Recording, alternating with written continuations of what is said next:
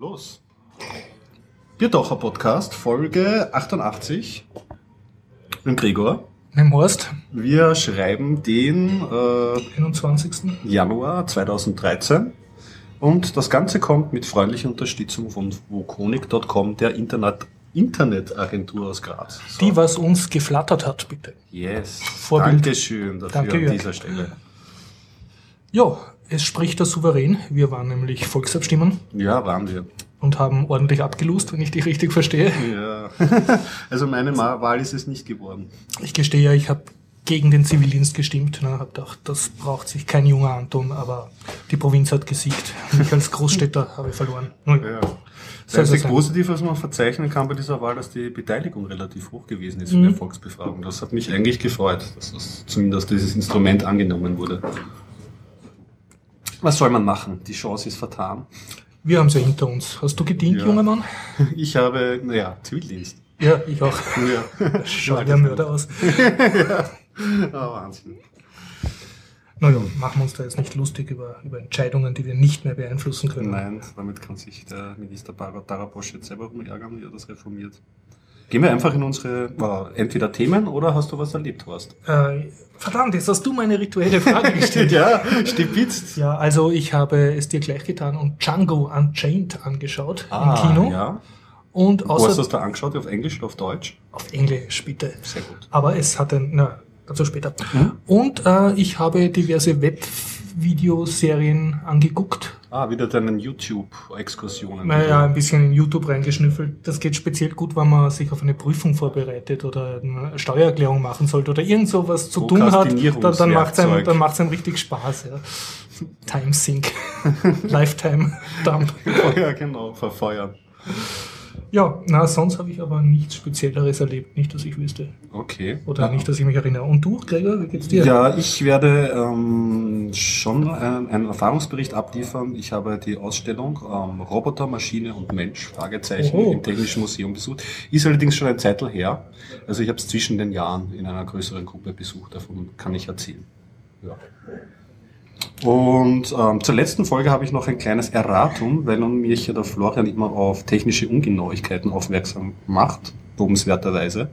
Und ich habe da was dahergeplappert von Wayland, den Anzeigeserver und dass dessen Default Fenstermanager Awesome ähm, heißen, ähm, heißt. Aber dem ist nicht so, er heißt Weston, da hat ja der Florian vollkommen recht. Wenn wir schon beim Thema Erratum sind, ich habe letztes Mal daher geplappert, dass diese Zeitschrift äh, Making Games die erst, das erste Exemplar war. Dem war nicht so. Es war nur das erste Exemplar, das ich in der Hand habe. Also es gibt schon länger. Alles klar. Na dann. Haben wir eigentlich schon Prost gesagt? Ja, ich glaube, Prost. Prost. Womit fangen wir an? Jo, ähm, ich kann spontan mit einem Filmchen anfangen. Ja, ich würde sagen, besser jetzt als nie.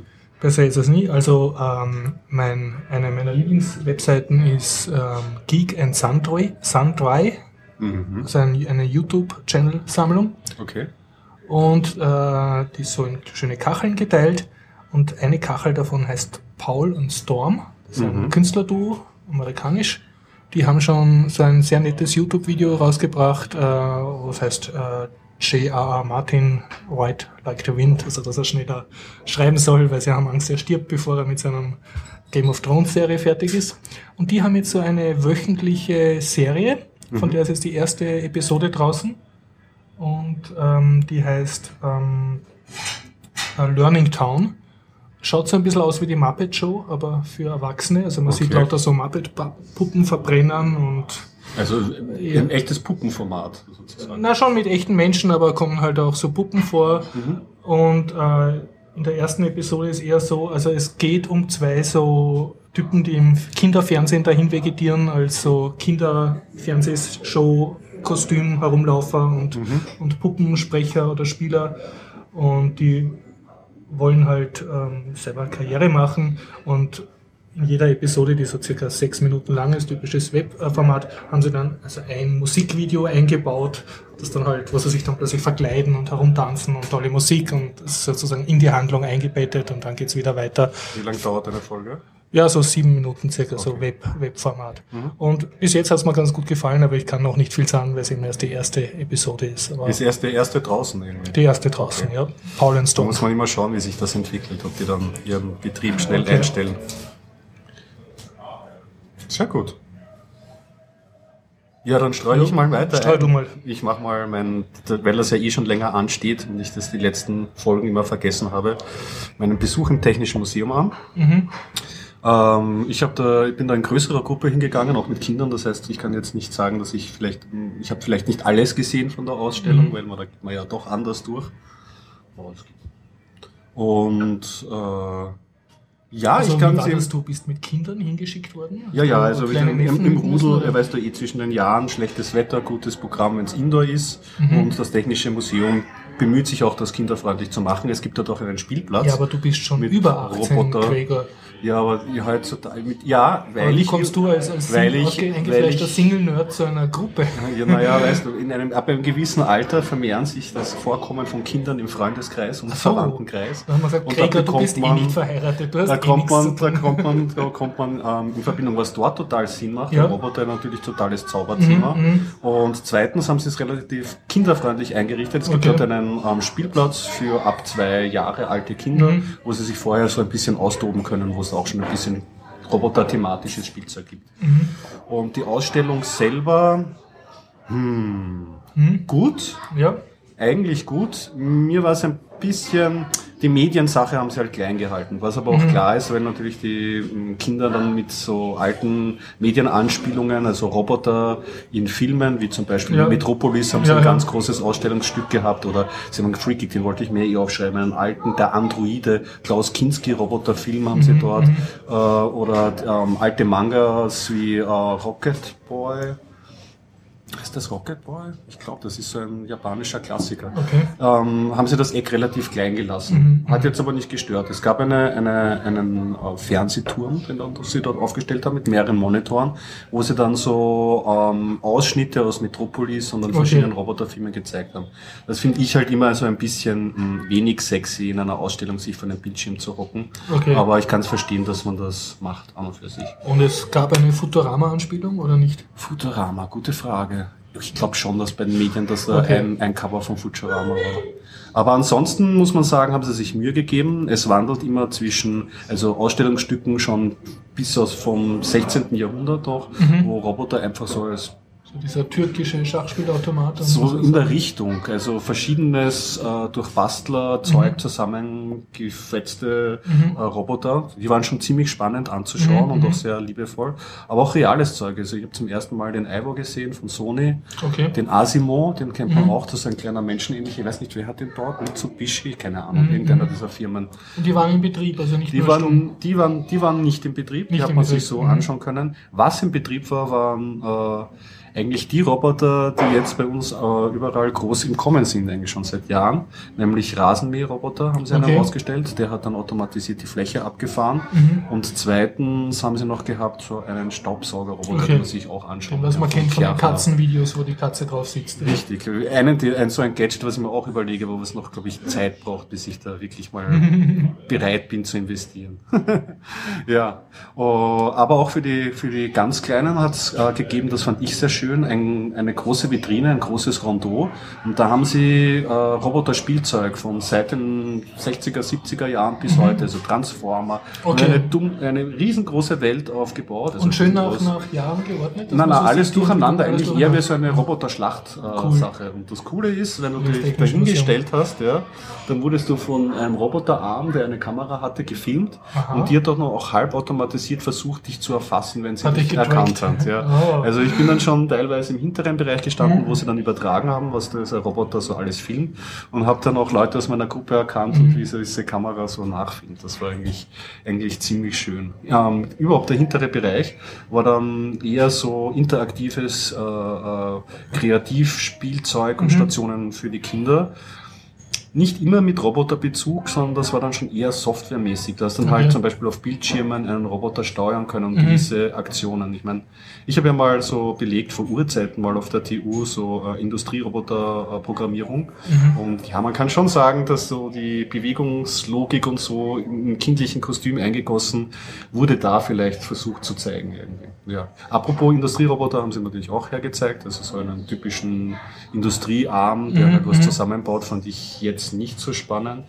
Aber alles in allem, was mir aufgefallen ist, es war flott gemacht. Es war so eine Mhm. gute Mischung. Es war irgendwie nicht so komplette Rundschau und du bist erschlagen, sondern du hast von allem so ein bisschen was gesehen. Also dir als ausgewachsenem Kind war es nicht fad. na, überhaupt. Und den wirklichen Kindern Ja, die waren fasziniert. waren fasziniert. waren, waren fasziniert. Also Okay. ich glaube allein, das, das, das zeigt wahrscheinlich, deswegen auch der Titel der Ausstellung, äh, dass es da halt zwischen dem Konzept Roboter und Mensch, da gibt es einfach einen Austausch, das fasziniert einfach. Mhm, Also so mhm. der künstliche Mensch, Mhm. angefangen von Frankenstein, wie es noch damals irgendwie, und dann übersetzt in die Technologie. Und wie haben die Kinder reagiert Das auf diese gut. süßen japanischen Kleinroboter? Also diese. Ja, die waren, das ist ich, sowas in der Richtung mit, und das können wir doch auch dann, das müssen wir doch auch dann haben. So. die hätten Das auch natürlich das coole, coole Okay, ja, ja. Spielzeug. Ja. Mhm. Also gerade viel, ich habe mich gefreut, das hat man ja in Österreich damals nicht so mitbekommen, aber ich per Zufall schon irgendwie, diese Transformer-Kultur. Mhm.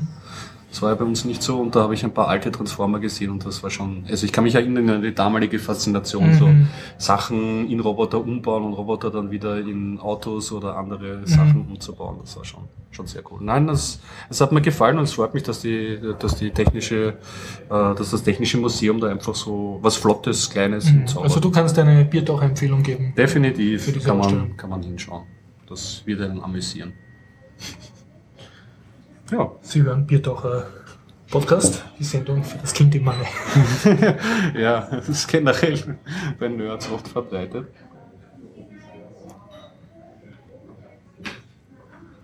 Nun ja, dann kann ich zur Abwechslung noch einen anderen äh, ähm, Seiten-YouTube-Abstecher geben. Ah, okay. Auf derselben Geek and Sundry Seite, von der ich vorhin erzählt habe, ist nämlich auch eine Serie, in die ich jetzt schon öfter reingeschlittert bin, so meistens so, wenn ich so im, ins Nahenkastel schaue. Also wenn ich eigentlich überlege, es ist zwei Uhr in der Früh, soll ich schlafen gehen oder noch irgendwo sinnlos auf ORF klicken, um schauen, ob es irgendwo einen Vulkanausbruch gibt oder so. Also diese Phase zwischen no- noch nicht ganz müde sein und nicht wirklich irgendwas Gescheites tun wollen.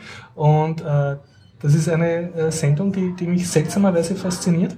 Und zwar wird die von Ned Wilson, glaube ich, heißt er, ähm, gemacht. Das ist ein, ein Schauspieler, ein amerikanischer, der spielt unter anderem, ähm, hat er mitgespielt äh, in Star Trek, in ähm, Big Bang Theorie hat er einen Gastauftritt gehabt Mhm. und auch in ähm, Heureka. Okay.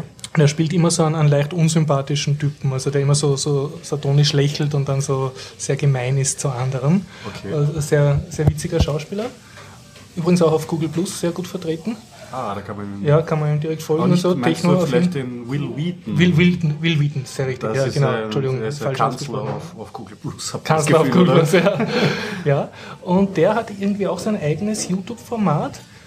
Und da geht es um Tabletop-Games, also einfach um Brettspiele. Das habe ich Und mal er- mal angeschaut, ja. Und er tut einfach irgendein Brettspiel hernehmen. Also ich weiß nicht, wie viel er dafür kriegt, oder, aber es schaut so aus, als ist er selber einfach auch sehr Brettspiel-Geek, ladet dann irgendwelche Schauspielerkollegen ein, die idealerweise in irgendwelchen anderen Geek and Sundry-Kollegen äh, äh, Kanälen gerade gepusht Mhm. werden, also dass man, man kennt die dann schon und so.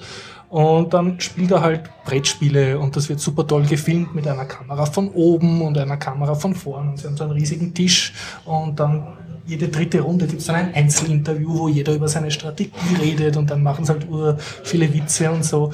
Und es ist aber nett, weil, weil du kriegst wirklich einen sympathischen Eindruck, wie so ein Spiel funktioniert, das du dir noch nicht gekauft hast. Oder das du noch nie gespielt hast und du kannst dann durch das Angucken vom Video hast dann doch ein Gefühl dafür und dann wird mit so tollen Inlay-Grafiken dann immer wieder erklärt, was jetzt die Spezialregel da ist oder so. Was gut ist, weil das, Das ist ist, so wirklich eine, ein- ein- fast wie eine Sportübertragung. Wie eine. Sportübertragung, genau. Also das, was die Sporttypen schon seit Jahrzehnten haben, eben jetzt für Brettspieler, Mhm. was, was ich sehr sympathisch finde. Ja. Ja, das kann ich mir auch interessant vorstellen. Jetzt gerade, wo ich Pen und Paper ein bisschen spiele, kann man da Genau, vielleicht ja. mal anderen zuschauen, wie die ja Und man hat halt dann diesen netten Informations-, also es ist weniger anstrengend, das jetzt selber so ein Spiel wirklich zu spielen, wo man sich nicht auskennt und sich die Regeln erklären zu lassen. Das erzählst du mir. Ich bin auch, ich bin aber auch schon bei Computerspielen ein großer Zuschauer. Bist du schon auf passiv ja, ist mir manchmal lieber. Ja. Na, aber ich finde es nett und vor allem finde ich es auch extrem schlau als, als Marketingkanal, weil eigentlich ist es für eine äh, Nischen, äh, Produkt, also eben jetzt Brettspiele, mhm. die jetzt nicht große Medien so wahrgenommen. Ja, die, die haben einfach keine Kinowerbung, keine Fernsehwerbung oder, kaum was. Ne? Für die ist es jetzt ein Werbeformat und ich weiß nicht, was er da kriegt dafür, dass er so ein Brettspiel pusht. Vielleicht macht er es auch einfach nur so. Aber ich denke, es ist ein, ein, ein sehr, sehr netter Weg, von Nischenprodukte für Nischenmärkte trotzdem für ein Publikum und für ein Marketing zu sorgen, mhm. ohne dass er übervorteilt wird. Ne? Ja. Und zeigt vielleicht auch ein steigendes Interesse so an der Szene von Paper und Pen. Nerd wird schick. Ja, wobei man wirklich sagen muss, seit Anbeginn von Computerrollenspielen, ich habe letztens, ja. das kann man vielleicht an der Stelle pluggen, die letzte äh, Chaos Radio Express Folge geht über das Thema Roguelike Games. Oh. Und die beginnen eben mit, was war das erste Rogue? Hat das wirklich Rogue geheißen? Das ja. war der erste, genau. Das Rogue. Rogue ist Rogue äh, kommen von Rogue zu Hack, zu NetHack und erzählen ja. so rum. Und soweit ich das verstanden habe, war Rogue ja basierend auch auf Advanced Dungeons Dragons Regeln, von den ja. Würfeln her und so. Also eigentlich schon ganz früh tief verwurzelt in der Computerspielszene, auch bevor es eigentlich das gegeben hat. Schon sehr faszinierend. Also Chaos Radio Express, den letzten kann man wirklich empfehlen. Interessant. Jetzt werde ich wieder nicht schlafen heute Nacht. Die ganzen ja, ist glaube ich, aber ich kann nicht beruhigen. Er dauert, glaube ich, zweieinhalb Stunden. Oh, oh. Ich, ich glaube, wir müssen heute früh mit dem Bier doch Ja, machen wir, machen wir durch. nächstes, nächstes Thema. Hm. Und sprich, du hast da so schön was offen. Ist das die Themenliste oder? Das ist Pocket. Das ist ähm, ich meine Themenliste, die habe ich ein an und für sich äh, auch offen im Google Plus und Pocket habe ich immer meine Artikel, die ich mir zu Themen hinzugefügt habe, sammle ich ein. Das ist ja jetzt mein größer, großer neuer Sport bin ja drauf gekommen, dass am Tablet es eine neue Liga, also nicht drauf gekommen, aber es kommt mir immer mehr zur Kenntnis, eine neue Liga von Applikationen gibt, die sehr fancy mit Interfaces daherkommen, die sich um das Thema drehen, wie kann man das Web einsammeln und mit seinen eigenen Text eintüten. Hamster-Apps. Hamster-Apps. es ist wirklich so. Also Evernote, okay. Pocket. Ja. Und jetzt habe ich herausgefunden, äh, was auch ist, wie lese ich meine Nachrichtenkanäle. RSS-Feed-Reader ja. kennen wir ja schon seit Jahren. Google Reader würde ich vorschlagen. Es gibt, genau, es gibt Google Reader, es gibt aber auch Google Currents beispielsweise. Ja. Und, und es gibt so einen, ich habe ihn versucht zu verwenden, weil ich habe jetzt ganz am Anfang Flipboard verwendet. Mhm. Und es gibt jetzt eine Klasse von RSS-Feed-Readern, beziehungsweise die dann auch abseits von RSS teilweise funktionieren, ähm, die dir versuchen, deine RSS-Feeds wie eine Zeitung zu layouten. Okay, ja. Und das funktioniert mal besser, mal weniger. Aber Flipboard, wenn am ersten Blick denkst du, wow, nie wieder werde ich ins Netz einsteigen, ich gebe da alle meine RSS-Feeds rein und das wird wunderschön, merkt man, das stößt aber seine Grenzen weil da zum Beispiel keine Bilder runtergeladen werden. Mhm. Und dann, wenn ich auf den Artikel drücke, dann komme ich nicht auf den Artikel, sondern halt ähm, auf, den, auf den ganzen Feed. Da steht meistens nur ein Abstract drinnen vom Artikel und dann muss ich nochmal drücken und dann bin ich erst wieder im Webbrowser darstellen. Das dich zum Doppelklick. Ja, furchtbar. Das ist bei, also, zum Doppelwisch. Das, ja, beim Doppelwisch hört sich der Spaß auf am Tablet. Bin jetzt aber auf eine neue App gestoßen, das kann man vielleicht kurz okay. erzählen, die nennt sich Feedly.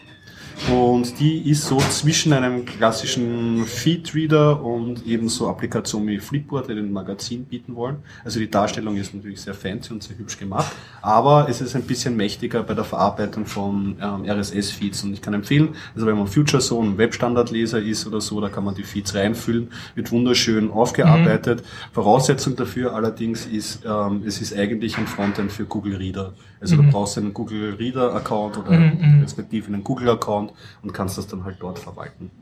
Das ist, ja, mal schauen, ob, ob, das, ob das praktisch bleibt, aber die Hamster-Apps sind stark im, im Vormarsch, weil, wie jemand schon letztens gemeint hat, etwas finden im Internet ist nicht schwer, aber wiederfinden ist, wiederfinden. ist das große Problem. Du ja, wenn, du, wenn du das Thema Google äh, gerade anschneidest, ich kann etwas äh, Professionelles erzählen. Ich äh, beschäftige mich gerade mit einem Projekt, äh, wo ich versuche, äh, Google Docs zu skripten. Okay. Und äh, man muss dazu sagen, ich habe einen Background, also ich habe eine Zeit lang davon gelebt, dass ich so für Microsoft Office, ich gestehe es, Visual Basic mhm. for Applications Makro geschrieben habe, also um halt anderen Leuten ihre Excel-Datenbank, ihre Excel-Dateien mit ihrer Access-Datenbank oder mit ihrem Word-Serienbrief perfekt zu verbinden. Was wichtig ist. Das hat man halt früher mit, mit Visual also, Basic oder in VBA dann recht gut machen können. Und dann habe ich mich eine Zeit lang nicht mehr damit beschäftigt. Und jetzt habe ich eben entdeckt, dass eigentlich Google Docs nicht nur ein Office gratis anbietet, dieses Google Docs Office, Ja, sondern dass wobei auch eine eigene Script-Engine drinnen hat. Mhm. Und die heißt Google Script. Okay. Und mit der habe ich mich jetzt halt erstmals ernsthaft beschäftigt. Ganz eigene Sprache ist das? Es ist JavaScript mit ein bisschen was dazu. Zauber. Okay. Ja, also du hast diese unnötigen Strichpunkte an jeder, an, hinter jeder Zeile und manchmal aber nicht. Also so, wenn man Java oder JavaScript kann, kommt man zurecht damit. Mhm. Und leider ist die Dokumentation ähm, gewöhnungsbedürftig. Also es gibt Dokumentation und dort, wo du sie findest, ist sogar manchmal sehr mit so schönen kleinen Beispielen und Tutorials, die man in 10 Minuten durch hat. Also zum Teil ganz gut, aber zum Teil sind halt Referenzen drin, äh, siehe diesen Befehl und wenn man draufklickt, gibt's die Seite halt Oh, nicht. Ne? halt nicht Und wenn du denkst, na gut, dann schaue ich im Supportforum nach, ne? dann steht in der Seite Google Supportforum, also ich interpretiere das jetzt frei, äh, da steht dann so circa, wir haben keine Lust, ein Supportforum zu betreiben, dafür, dass das kostenlos ist, geht's zu äh, Stack Overflow. Mhm, verstehe. Also du wirst da wirklich von Google auf Stack Overflow knallt verwiesen. schnell an die Grenzen von Ja, und bei Stack. Overflow findest du schon was, aber Will man das so? Ja, will ich, will ich auch. Ich kann nichts dagegen sagen, aber ich denke, es ist kein Zeichen von Qualität, wenn eine Firma äh, den, den Support outsourced. Es Ja? zeigt sich ja immer wieder, dass Google manchmal dann zu vielen Hochzeiten tanzt und das ist wahrscheinlich Ja. so eins davon. Das ist so wie Google Code. Verwendet das wirklich jemand oder sind jetzt alle bei GitHub? Ich habe es nie, also ich bin bei GitHub, ich habe es nie kapiert, was, wer jetzt bei Google Code ist und was es jetzt kann und was Wenn nicht. ich Es gibt ein paar coole oft, Ich Projekte. habe aber- Mhm. schlechte Erfahrungen gemacht. Die nicht, meistens weitens schon so Legacy-Programme, die dann nicht Mhm. weiterentwickelt Ja, werden. ja. Mir kommt es ein bisschen Aber sie haben so interessante Features gehabt. Es hat gleich ein Wiki gegeben und so, äh, aber irgendwie, es war glaube ich nicht genug Liebe oder, oder interne Google-Power dahinter. Ja, also 50 Enden bei Google und Ja. 30 davon sind dann immer schon so am Faden. Auf jeden Fall, ich nehme an, dass Google Office wird bleiben, allein wegen der Konkurrenz zur Microsoft und da gehört halt das Script Engine dazu. Genau. Und ich kann, ich kann eigentlich empfehlen, sich damit zu beschäftigen. Also wer immer irgendwie einmal in so einem Google Spreadsheet etwas, also von einem Formular Daten in einem Google Spreadsheet automatisch gesammelt haben will für irgendeine Webumfrage oder automatisch von einem Google Spreadsheet einen Massenmail, einen Mail-Merge machen. Das, das geht eigentlich alles mit ein paar Zeilen und man findet die Beispiele auch. Ja. Ja, dieses Scripting Engine wird sicher noch, noch einmal interessanter, insofern, weil sie ja Google Docs zusammengelegt haben mit dem Google Drive, also dass du deine Ja. Dokumentenverwaltung auch hast. Ja. Das ist natürlich Das ist super. cool, du kannst auch Ordner machen und Das alles. Du hast eigentlich. Sachen, von denen du früher nicht einmal träumen hast Man können. muss sagen, wenn ich das jetzige Feature-Set von diesem Google Drive ist nicht so befriedigend. Und teilweise habe ich wirkliche Probleme, ähm, Dateien gescheit rauszubekommen aus dem Google Drive. Also wenn ich so nah und doch so fern, also wenn ich habe ein Tablet und ich habe eine Datei mit keiner Endung irgendwie ähm, in meinem Google Drive und möchte sie einfach auf die Festplatte speichern, das, das geht nicht. Ich habe es nicht zusammengebracht. Ich habe es nicht geschafft. Weil einerseits kannst du auf Öffnen gehen, dann muss aber schon das richtige Programm sagen, okay, die Endung, mir gehört dieses File, ich schnapp mir das.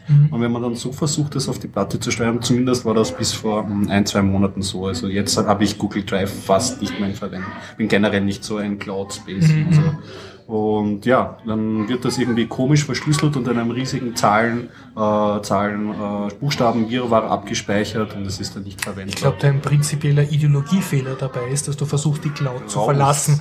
Ja, aber solche was- Google was hat tust uns nicht versprochen, so Export und überhaupt, naja, so. Na, mit, mit Offline tun sie sich halt nicht Also, so da könntest du ja was tun, was Google dann nicht weiß. ja, Willst das wär, das? Ja, nein. Stimmt. Muss mir gleich wieder abgeben. dann, dann findest du es ja nicht diese, mehr. diese Gitarre. Aber sonst, äh, ja, Du hast du etwas Stallmann. Ähm, Stallman You, das war ein längerer Artikel, wie üblich letzten Montag gepostet, gleich nach dem Podcast, voll Ja. motiviert und jetzt null Ahnung, worum es geht. Also es ging äh, um, also Stallman hat so getwittert oder getweetet oder so eine kurze Nachricht, dass es gibt ja in Amerika diesen Fair Use äh, juristischen Begriff, also dass du zum Beispiel Material verwenden kannst, zum Beispiel beim YouTube Remix oder bei einem Zitat, wenn du was zitierst in einem Artikel oder auf Wikipedia ein, ein sagen wir jetzt ein, ein Bild äh, von einem Computerspiel reintust und das fällt dann unter Fair Use. Also es wird nicht als Urheberrechtsverletzung gewertet. Ja. Diesen Begriff gibt es in Europa eigentlich gar nicht. Zumindest nicht im deutschsprachigen Rechtssystem. Deshalb ist das was sehr Amerikanisches. Mhm. Und äh, spielt aber eine große Rolle, speziell bei YouTube-Parodien oder bei YouTube-Remixes, wo zum Beispiel Leute über ein Video ein anderes Video machen oder, oder Filmzitate verwenden, Mashup. Ja, also, also alles, was das Internet und die Internetkultur ausmacht. Und Stallman äh, weist darauf hin, dass sich auf einen Artikel, wo es da, und er hat dazu geschrieben, die äh, Content-Industrie darf sozusagen selber bestimmen, was Fair Use ist. Also er hat das, wie ich das kapiere, negativ gemeint. Ich habe mir dann diesen Artikel reingezogen, da gibt es noch ein paar Links. Mhm. Und das war ein super interessanter Artikel. Und zwar ähm, geht es da jetzt um einen Typen, der anhand eines Vampirfilms, den er gemacht hat oder an dem er beteiligt war, ähm, diese Fair-Use-Problematik abhandelt. Und zwar wurde ein Remix-Video gemacht, wo sie Szenen von zwei berühmten Vampirfilmen gemacht haben, nämlich von Buffy the Vampire Slayer, Slayer und das andere war dieses Emma oder dieser blechgesichtige Typ, den was junge Mädchen cool finden.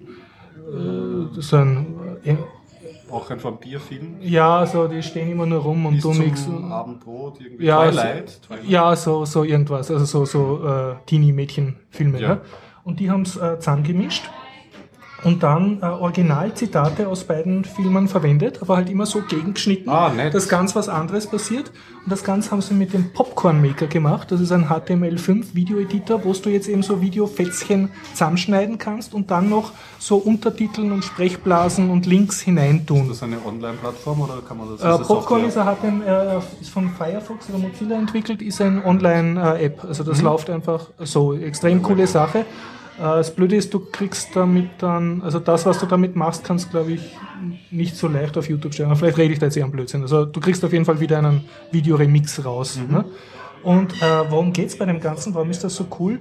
Äh, dass mit diesen zwei, also mit diesem Vampirfilm äh, Remesh, ja, ja. Äh, zeigen es ganz genau, also worauf äh, Mädchen und junge Frauen aufpassen sollen zum Thema Stalking und, und ähm, wie soll man sagen, äh, Männer, ja und, und Männer, die sozusagen äh, jemand anderen sexuell belästigen und, und das war, hat ja emotionale Vorgeschichte, ja. Also der schaut sie halt dauernd an und geht in ihre Wohnung rein und schaut ihr beim Schlafen zu und dann sagt sie, sie will das nicht, er soll weggehen und, und er, er tut so, als hört das nicht und dann stehen halt immer den Sprechblasen dazu, First Warning Sign, he ignores you und, mhm. und dann immer so, äh, was sollst du machen? Talk with your friends, get help äh, und so und äh, Violent Behavior und dann sieht man halt so eine Szene, wo er so redet, ja, er hat schon wen umgebracht oder so und für sie würde er das wieder tun. Und dann ist das so eine Warning, Sprechblase Warning, Talk about äh, Violent Past und so. Also wirklich gescheit gemacht für die Zielgruppe, guter Sinn. Und dieses Remix-Video hat auch diverse Preise dann bekommen von Jugendorganisationen und so. Und was ist passiert? Typisch Content-Industrie sind abgemahnt worden, dass sie dieses nicht verwenden dürfen. Und der Autor von dem Artikel hat dann eben gesagt, ja, dann ist das halt so hin und her gegangen. Bei YouTube gibt es so ein standardisiertes Verfahren. Also jemand kann einen Copyright-Claim machen und sagen, der verletzt mein geistiges mhm. Eigentum und dann wird es einmal gesperrt. Dann kannst du einen Gegenclaim machen und sagen, na, das darfst du doch mit Fair Use und was weiß ich. Und dann geht das ein paar Mal hin und her. Schön, dass und, das mal transparent gemacht wird, wie das Prozedere Ja, und es ist eigentlich erschreckend zu lesen. Es wurde nämlich dann gleich einmal, äh, obwohl er findet, er ist im Recht, äh, sein YouTube-Account äh, gesperrt, was natürlich sehr schlimm ist, wenn du alles auf, äh, Entschuldigung, sein Google-Account, ja. wenn du alles das da drauf hast oder wenn das deine Einnahmen äh, sind. Ja. ja. Also, äh, ja, und daran wird das halt aufgezeigt und er hat sich dann Rechtsanwälte genommen, die darauf spezialisiert sind und das wird halt da prozessiert. Auf jeden Fall kannst du es in Video in so und so viel Teilen nicht sehen und dann doch wieder irgendwo. Und, ja. Also auf YouTube kannst du, glaube ich, nicht mehr sehen, aber auf dieser Popcorn-Maker-Seite kannst du ihn schon noch sehen. Okay, so halt aber es ist, ist einfach ein extremes gutes Be äh, Beispiel über diese Remix-Kultur, was du damit machen kannst. Es ist andererseits ein super Beispiel, was du mit dem Popcorn-Videomaker machen kannst, also mit diesem Remix ja. und es ist gleichzeitig die rechte Lage, äh, so über, wie, wie diese rechte Industrie eigentlich super gute Sachen verhindert, weil du kannst ja nur sagen, die sorgen dafür, dass mehr Leute vergewaltigt werden. Ne? Rechte und YouTube. Hallo. Hey, hallo. hey servus, seltener Gast. Entschuldigst die Verspätung. Welche Ehre. Also äh, wir begrüßen hier den Hop, stimmt das? Hopp. Hopp. Christoph Hopp. Direkt aus der Python-User-Gruppe herge... Fast, ja, beinahe. Direkt aus der Kette Und hergeht. ich glaube, du warst eigentlich bis auf ein Interview noch, eh noch nie direkt Ich war noch nie, nein, nein, Ja, Applaus, Applaus. ja, Hello. Hopp. Meine Verjährung. Das heißt, wir kriegen jetzt vielleicht super, super coolen Python-Content direkt vom Meister persönlich. Zuerst brauche ich ein Bier. mein Passt, passt. Genau. Ja, das, also so habe ich mir das eigentlich immer gewünscht, seit 88 Folgen, dass einfach die Tür aufgeht und dann kommen Leute rein und sagen, ja, Bierdacher Podcast, ich Wobei mag das mitmachen. mittlerweile, ja, es kommt, es kommt schon vor. Ja, ja. Das heißt, Zumindest in der letzten Folge. Also abgesehen davon, dass du vor ein paar Folgen ziemlich allein warst, du bist jetzt meistens. Ja, ich war wirklich mal alleine. Ja. Ja, stimmt, zwischen den Jahren. Hast du mal alleine gepodcastet. Das heißt, dass mein, meine ständigen Aufrufe haben gewirkt. super, super. Ich nehme mir sehr eh schon seit langem vor. Hopp, solange du nüchtern bist, erzähl uns ein, unseren Hörern ein bisschen was von dir. Äh, hallo, ich bin der Hopp, äh, auch bekannt als Christoph unter den Muggles. Ähm, ich, ich bin unter anderem in MetaLab unterwegs. Ich organisiere dort die Python User Gruppe. Äh, ich programmiere Python seit seit über zehn Jahren, denke ich. Äh, hauptsächlich für Web-Applikationen. Äh, ich bin selbstständig, habe mit ein paar Freunden zusammen eine kleine Firma. Und ja, ist Werbung, wie heißt die? Worum geht's da? Ah, die Firma heißt Badabum, Badabum. korrekt. Und ja, wir machen, wir machen interessante Dinge. Angefangen hat es damit, dass, dass die beiden Freunde haben schon miteinander eine Firma gehabt, äh, wo es um, um Service-Sachen geht. Also so Dinge, die nie ein Ende finden. Irgendwelche Kunden brauchen Betreuung, einfach durchgehend laufen. Macht IT-Support. Genau. Und ähm, dann haben wir aber irgendwann einmal, haben wir irgendwann einmal ähm, Dinge entdeckt, die man vielleicht ähm, in ein Packel verpacken kann, Maschel drumherum und über den Ladentisch schieben und sowas versuchen wir jetzt an den Mann zu bringen. Also. Hardware oder nur Service? Nein, das ist ganz verschieden. Wir haben zum Beispiel, äh, also hauptsächlich ist es Software, aber wir haben zum Beispiel auch so einen elektronischen Kugelschreiber gehabt. Ah, mit aufzeichnet dann, Genau. was man schreibt. komplett mit Diktiergerät und der kann dann synken zwischen dem, was man, was man gehört hat und dem, was man geschrieben hat nach, im Nachhinein. Wow. Ja, den haben wir einfach so in einer Palette aus China importiert und einmal Der war schon verkauft. fix fertig. Also ihr habt ihn Ja, ja, klar, den, den gibt es einfach fix und fertig, nur den hatten wir damals bei uns noch nicht zu kaufen gekriegt und deswegen haben wir einfach einmal eine Palette importiert und so unter den Mann gebracht. Inzwischen kriegt man schon auf Amazon und das zahlt sich für uns nicht mehr aus, aber, aber Und als erfolgreicher junger Firmengründer bist du auf einem Dritt-Porsche vorgefahren? oder? Nein, natürlich nicht. Mit, ja, schon mit dem Porsche, aber mit dem, mit dem großen Roten. Mit dem Niederflug-Porsche. Du meinst den von der Stadt Wien genau der. mit dem Chauffeur, ne? Ja. Immer wichtig. Chauffeur ist immer wichtig, vor allem bei dem Wetter. Also für die Nicht-Wiener, äh, die Wiener Straßenbahn, wir haben nicht Niederflurgarnituren, haben den Porsche designt. Ja, genau. Und das ziemlich schlecht, wenn ich das so sagen darf. Aber, aber sie sind schicker als die. Vielen herzlichen Dank. Bitte, hallo. Sie sind schicker als die nicht, also die Hochflurstraßenbahn. Ja, die haben, schon die sagen. haben ihren eigenen Charme gehabt. Aber ich meine, also was jetzt das Aussehen anbelangt, möchte ich mich ja gar nicht so beschweren. Aber zum Ja. Beispiel, wenn man, wenn man direkt in der Station, direkt vor der Straßenbahn steht, hat man keine Möglichkeit mehr festzustellen, was das für eine Straßenbahn ist. Weil, weil alle Schilder, wo die Nummer draufsteht, Also sind nicht in der Sichtfeld, ja. Und früher bei den alten war da dieser klobige Würfel oben drauf und der war doch von rundherum sichtbar, oder? Prost. Prost. Ja, schön, dass du da bist. Ja. Das finde ich ja bei den U-Bahnen total nervig, dass sie den teilweise in den alten U-Bahnen jetzt eingebaut haben, diese roten Wa- Warnlichter. Das Ja, gesehen? natürlich. Die, sobald die Station, sobald sie auf oder zugehen, beginnt es rot zu leuchten und ein Warnsignalton auszugeben, was aber komplett in den kontra, ja, Genau. ja, ja, was komplett kontraproduktiv ist. Also wenn man dann, weiß ich nicht. Weil die Leute nach oben schauen. Alle, alle miteinander. Und es nervt auch, wenn in einer überfüllten U-Bahn und dann noch dieses Alarmgeräusch. Das haben sie nicht gescheit. Aber zum Thema Also Weltverbesserung Gescheit eingebaut, aber in- nicht gescheit überlegt. In Wien äh, ist euch aufgefallen, dass wir jetzt nicht mehr aufgefordert werden, zurückzubleiben. Ah, Seit sie haben die 2013, glaube ich. Wirklich? Ein, ein Jahr lang wurden wir als Wiener aufgefordert, bleiben Sie Bleiben Sie zurück, zurück, bitte, bleiben Sie ja. zurück. Und ich bin dann immer so zurückgeblieben, bin ich mir vorgekommen. Und, und früher hat es ja dieses super Zigfedab gegeben. Ne? Also im, Im Usenet hat es noch so schöne Diskussionen gegeben von amerikanischen Touristen. What means Zigfedab? Und jetzt sind, jetzt weiß ich gar nicht, jetzt haben sie einen neuen Spruch, Ja, den haben, noch nicht die haben oft genug gehört. jetzt eine Stimme. Ich habe das auch nur am Rande mitbekommen, aber da hat es irgendeine Abstimmung gegeben, gegeben oder so im Internet. Ah, Was ich auch ziemlich dumm finde, aber warum, man- warum man Leute im Internet abstimmen lässt, welche, welche Stimme ihnen am besten gefällt, wenn es doch eigentlich darum geht, welche Stimme am besten zu verstehen ist. Aber okay, wir haben jetzt eine neue Stimme. Wir haben sie uns ausgesucht. Okay. Ich, ich wittere ein Crowdsourcing-Modell, wo ich dafür was zahle, dass mein Spruch dann kommt, wie schleicht euch Tür geht jetzt zu oder so. Das würde ich einfach, das wäre mir einiges wert, das zu Willst du hören. Ja, ja, ich sehe ein Geschäftsmodell. Na, früher war es die Chris Lohn, oder? Die alte Stimme, oder? Nein, das hat, äh, bei Nein, das war S-Bahnen. das war Bahnhofsansage. nur bei den SSS-Bahnen. Also ÖDP generell. ÖBB, ich. ja. Gibt's auch noch. Tut, sie. Okay. Ich weiß nicht, irgendwelche Konservenaufnahmen von mir oder so. Wahrscheinlich einmal alle S-Bahn-Nummern von 1 bis 999 aufgenommen und schneiden die irgendwie zusammen. Ey, wir haben sogar Fernsehen. Ja, haben wir extra stumm geschaltet, dass Ja, wir gut. podcasten können. Wo Wir- waren wir eigentlich vorhin? Wir waren bei YouTube und den Rechten. Ja, ich habe noch eine Anmerkung zum Bitte Rechten, schön, weil ja. ich drüber gestolpert bin über einen Artikel, der recht interessant wird, mit dem Titel so in der Richtung äh, Frisst die Revolution ihre Kinder. Und da ging es eben über Leute, die erfolgreiche YouTube-Kanäle machen Okay. und ähm, bei sogenannten YouTube-Kanal-Netzwerken mitmachen. Und dass da dort die Praktiken so ähnlich sind oder die, dass da Analogien abzulesen sind wie in Hollywood der 20er Jahre. Du hast ein ziemlich großes Team an jungen äh, Produzenten, Ja. Die frische Formate am Start haben, wo man aber nicht weiß, geht das auf, wird das sich ändern, werden die erfolgreich und so. Und uns sich alle gegenseitig beteiligen Ja, genau, oder natürlich. Ist ein, gro ein großes Netzwerk, wird zusammengefasst und teilweise ist es dann halt sehr problematisch, wenn du aus diesem Netzwerk aussteigen möchtest, wie viel von den, Mhm, äh, von den Rechten Ja, gibst ja. du ans Netzwerk ab.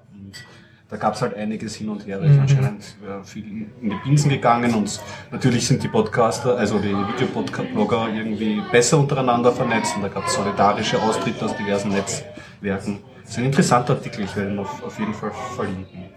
Ja. Ja, damit war jetzt eh schon zu Ende, oder? Zumindest. Oh, hast du irgendwie, bist du themenschwanger zu uns gekommen? Hast du etwas am Herzen, was du loswerden möchtest? Äh, hm, lass mich überlegen. Äh, wann, wann geht der Podcast raus? Aber das ist nicht so variabel. Ich werd's- Wie wann geht da los? Wir sehen ja schon. Nein, wann er rausgeht. Wann er rausgeht. Also wann er wirklich online. am- Sobald du ihn am Server hast, eigentlich. Genau. Und dann haben wir schon äh, Meistens dienstags. Okay, weil am, eine am, Yahoo-Pipe drauf zeigen. Das Ja. heißt, Und dann brauche ich noch so drei Tage, bis die Shownotes wirklich fertig sind. na, am- am Mittwoch wäre das nächste Python User Group Treffen. Ähm, aber das, falls sich das nicht ausgeht oder falls das den Leuten Das zu heißt, knapp ist, dass das nächste drauf ist wieder Am Sonntag. äh, einen Monat drauf. Ähm, genau, das ist dann wieder am Sonntag. Wir machen das immer abwechselnd, einmal am Mittwoch. Also Jänner ist jetzt Mittwoch, Februar wäre dann Sonntag, dann wieder Mittwoch und so weiter und so fort. Ähm, Im MetaLab, das den Hörern sicher schon bekannt ist, um 6 Uhr fangen wir an. Meistens in der Bibliothek hinten, es sei denn, wir sind irgendwie wesentlich mehr Leute. Und gibt's wieder ein Coding-Dojo? Das gäbe es dann nächsten Monat, aber Okay, im Februar. ja genau, das machen wir Komm, ich in, kann nicht kommen. am, am Sonntagstermin. Aber wir haben schon überlegt, ob wir das nicht heuer umdrehen sollen, ob wir nicht stattdessen am Mittwoch die Coding Dojos machen sollen und am Sonntag die normalen Treffen, damit andere Leute die Chance haben, da zu kommen. Aber ähm, mich hat da, ah, jetzt weiß ich nicht, wie er mit Real Name heißt, aber der, der Mad Keys aus Deutschland hat mich angeschrieben. Ähm, und zwar haben die offensichtlich vor kurzem mit der Kölner Python User Group ein, ein Treffen, ein, ein Meetup- Cologne, gell? ja, so irgendwas. Ein Meetup gemacht zum Thema OpenStack. Und der wird das gern in, in Wien mit uns organisieren, weil, weil er da gute Erfahrungen damit gemacht hat, das mit einer Python-Gruppe zusammen zu machen. Und da werden wir jetzt reden, wie wir das organisieren, wie wir das im, im Februar unterbringen. Kannst du für mich Uneingeweihten ganz kurz erklären, was Was OpenStack, OpenStack ist? ist. Ich habe es heute auch nachschauen müssen. Ich habe es zwar dunkel so am Rande mitbekommen, aber das ist, das ist ähm, eine Sammlung von Projekten rund um die Infrastruktur zu ähm, Cloud und, und, und Virtualisierungsmaschinen und solchen Dingen. Also wenn man sich, e- egal ob man jetzt ein großer Anbieter ist oder, oder selber irgendwie so, so ein Cloud-Service machen will oder sowas, dann kann man da diesen OpenStack benutzen. Ich schätze mal, da ist alles drin. Also kann ich mein eigenes Google äh, Docs machen damit oder mein Eig Google Drive sozusagen. Zum Beispiel, oder mein ja. Eigenes, wie Ja. das dieses proprietäre. Aus, aus, aus, aus offenen Komponenten, das heißt zum Beispiel als, als Cloud-Speicher könnte man OwnCloud verwenden oder so, ist das Teil von... Äh, ich ich weiß nicht genau was alles dazugehört, aber ich schätze, ich schätze mal, dass der ganze Stack von unten nach oben drinnen ist. Also ich glaube, da ist, ähm, was weiß ich, Hausnummer gesehen. Ich weiß nicht, welche Ja. Virtualisierung sie verwenden, ist da genauso drinnen wie halt die, ähm, die, die Web-Oberfläche, mit der du dir deine virtuellen Instanzen zusammenklicken kannst. Mhm. Das heißt von ganz oben bis... Genau. Sie könnte mein eigener Dropbox dann werden. Genau, könntest du zum Beispiel. ja. Oder du könntest ähm, äh, die, die Server so aufricht, äh, äh, aufbauen, dass du dann zumindest dort dein, dein eigenes Mhm. Dropbox machen kannst. Ich, ich habe keine Ahnung, ob, ob was Dropbox-Äquivalent ist da schon Also dabei ist, aber Do-it-yourself-Cloud-Bewegung. genau. Aber es ist, ich weiß nicht, wer das einsetzt, das habe ich noch nicht recherchiert. Irgendeine große äh, Geschichte wird damit gemacht. Und die haben, die haben jetzt direkt zu tun mit den Python-Leuten? oder? Die? Ah, dieses OpenStack ist, ist äh, hauptsächlich äh, in Python implementiert. Okay. Also die ganzen Tools rundherum und so schätze ich sind in Python implementiert. Wie gesagt, ich habe mir selber einen Moment angeschaut, das werden wir im nächsten Monat feststellen hoffentlich. Da kann ich dann mehr Und da wird es dann in Wien so eine Art Konferenz oder Workshop Nein. geben? Oder? Eher Workshop oder, Ja. oder, oder einfach ein Meetup oder so. Ähm, der Matkis hat gemeint, beim letzten Mal waren das einfach nur 20 Minuten Vortrag Okay. und dann irgendwie so Frage-Antwort und sowas. Also eher eine kleine Geschichte. Also eher die übliche Python User Group Meeting Geschichte mit, mit, mit Schwerpunkt OpenStack. Schauen wir mal. Aber ich kann euch dann ja noch einladen. Cool, ja, super. Ähm, ist, finde ich so am MetaLab-Kalender, dann tue ich in unseren Wenn, Kalender wenn es rein. dann, wenn wir es dann festlegen, Okay, sicher, und ich werde es ja. noch ausschreiben über die diversen okay, das Mailinglisten. hin. Okay, ja, werden wir verbreiten und gut, dass du jetzt da bist, denn dadurch erinnere ich mich im Februar wieder mal in die, Okay. in die Python User Group zu schauen. Ja, das wäre cool. Ähm, kannst du zum Thema Coding Dojo, das hat mich letztes Mal Ja. nämlich schon so fasziniert, seit da Thomas Perl so ein, ein Lampenball zum Leuchten gebracht hat, wie ich mit Martin da gecodet habe, dieser, dieser Sony-Controller, der dann Ja, so cool der, geleuchtet hat. Smooth, oder wie heißt das Ding? Irgendwie sowas, ja. Nein, Schaut Smooth so oder Kugelschreiber. Ja, das, ja. oder Sony Move oder so irgendwas, genau. Ähm, das, äh, das Coding Dojo, ja. Ähm, das hat der, der Andreas Schlapsi hat das bei uns eingeführt. Ähm, das ist, wo fange ich an? Dojo ist ja eigentlich, da stellt man sich doch vor, so einen Raum, wo so die Kung-Fu-Kämpfer... Matten am Boden und. Leute hauen sich gegenseitig, genau. Ähm, und daher kommt das auch, es soll so ein, ein Trainingsraum sein zum, zum Programmieren üben. Also es ist eine Programmierübung. Ähm, und baut darauf auf, dass man diverse, ich würde sagen, moderne Programmierskills übt, wie zum Beispiel Extreme Programming, Pair Programming, Test-Driven Design und solche Dinge. Ähm, rein Und auch, dass man Spaß hat, mit anderen Genau, Programmierern zusammen hauptsächlich zu sein. bei uns, bei, bei tun. Python User Gruppe geht es immer um Spaß. Alle, die auf der Weihnachtsfeier wissen, können das bestätigen. Äh, auf der Weihnachtsfeier waren, können das bestätigen.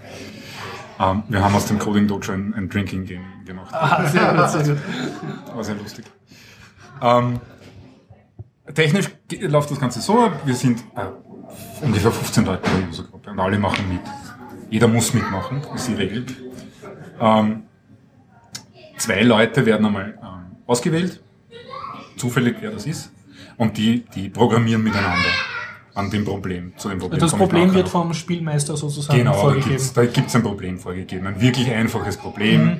Also, wer FISPAS kennt, dieses bekannte Microsoft-Aufnahmegespräch-Problem, ganz einfach.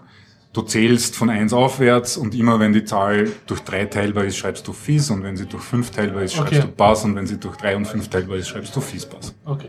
Wirklich einfach, das könnten wir in zehn Minuten oder so fehlerfrei programmieren. Ähm, nur, jetzt müssen das einmal zwei Leute miteinander programmieren. Ähm, das ist die erste Hürde. Der eine ist der sogenannte Driver und der andere ist der Copilot, glaube ich. Und der Driver ist der, der an der Tastatur sitzt und, und tippen muss und der Copilot darf sich halt einmischen. Das restliche Publikum hat zu schweigen, normalerweise. Die beiden können Fragen stellen in Ausnahmen, in Ausnahmefällen, aber sollten sie ja nicht. Ähm, nächste Hürde. Das Ganze ist test-driven. Das heißt, du musst zuerst einen Unit-Test schreiben. Du schreibst zuerst ein Stück Code, das, das die Funktionalität, die du als nächste implementieren möchtest, austestet. Und weil es test-driven ist, weil also der Test zuerst Also du kommen muss. erst den Test und dann den. Genau, muss der Test zuerst rot zeigen. Also das nennt man so, ein Test, der, der einen Fehler liefert, ist rot und ein Test, der durchläuft, ist grün. Aber dank dem Lamperl ja ganz konkret. Ne? Und da haben wir eben genau diesen tollen so Sony.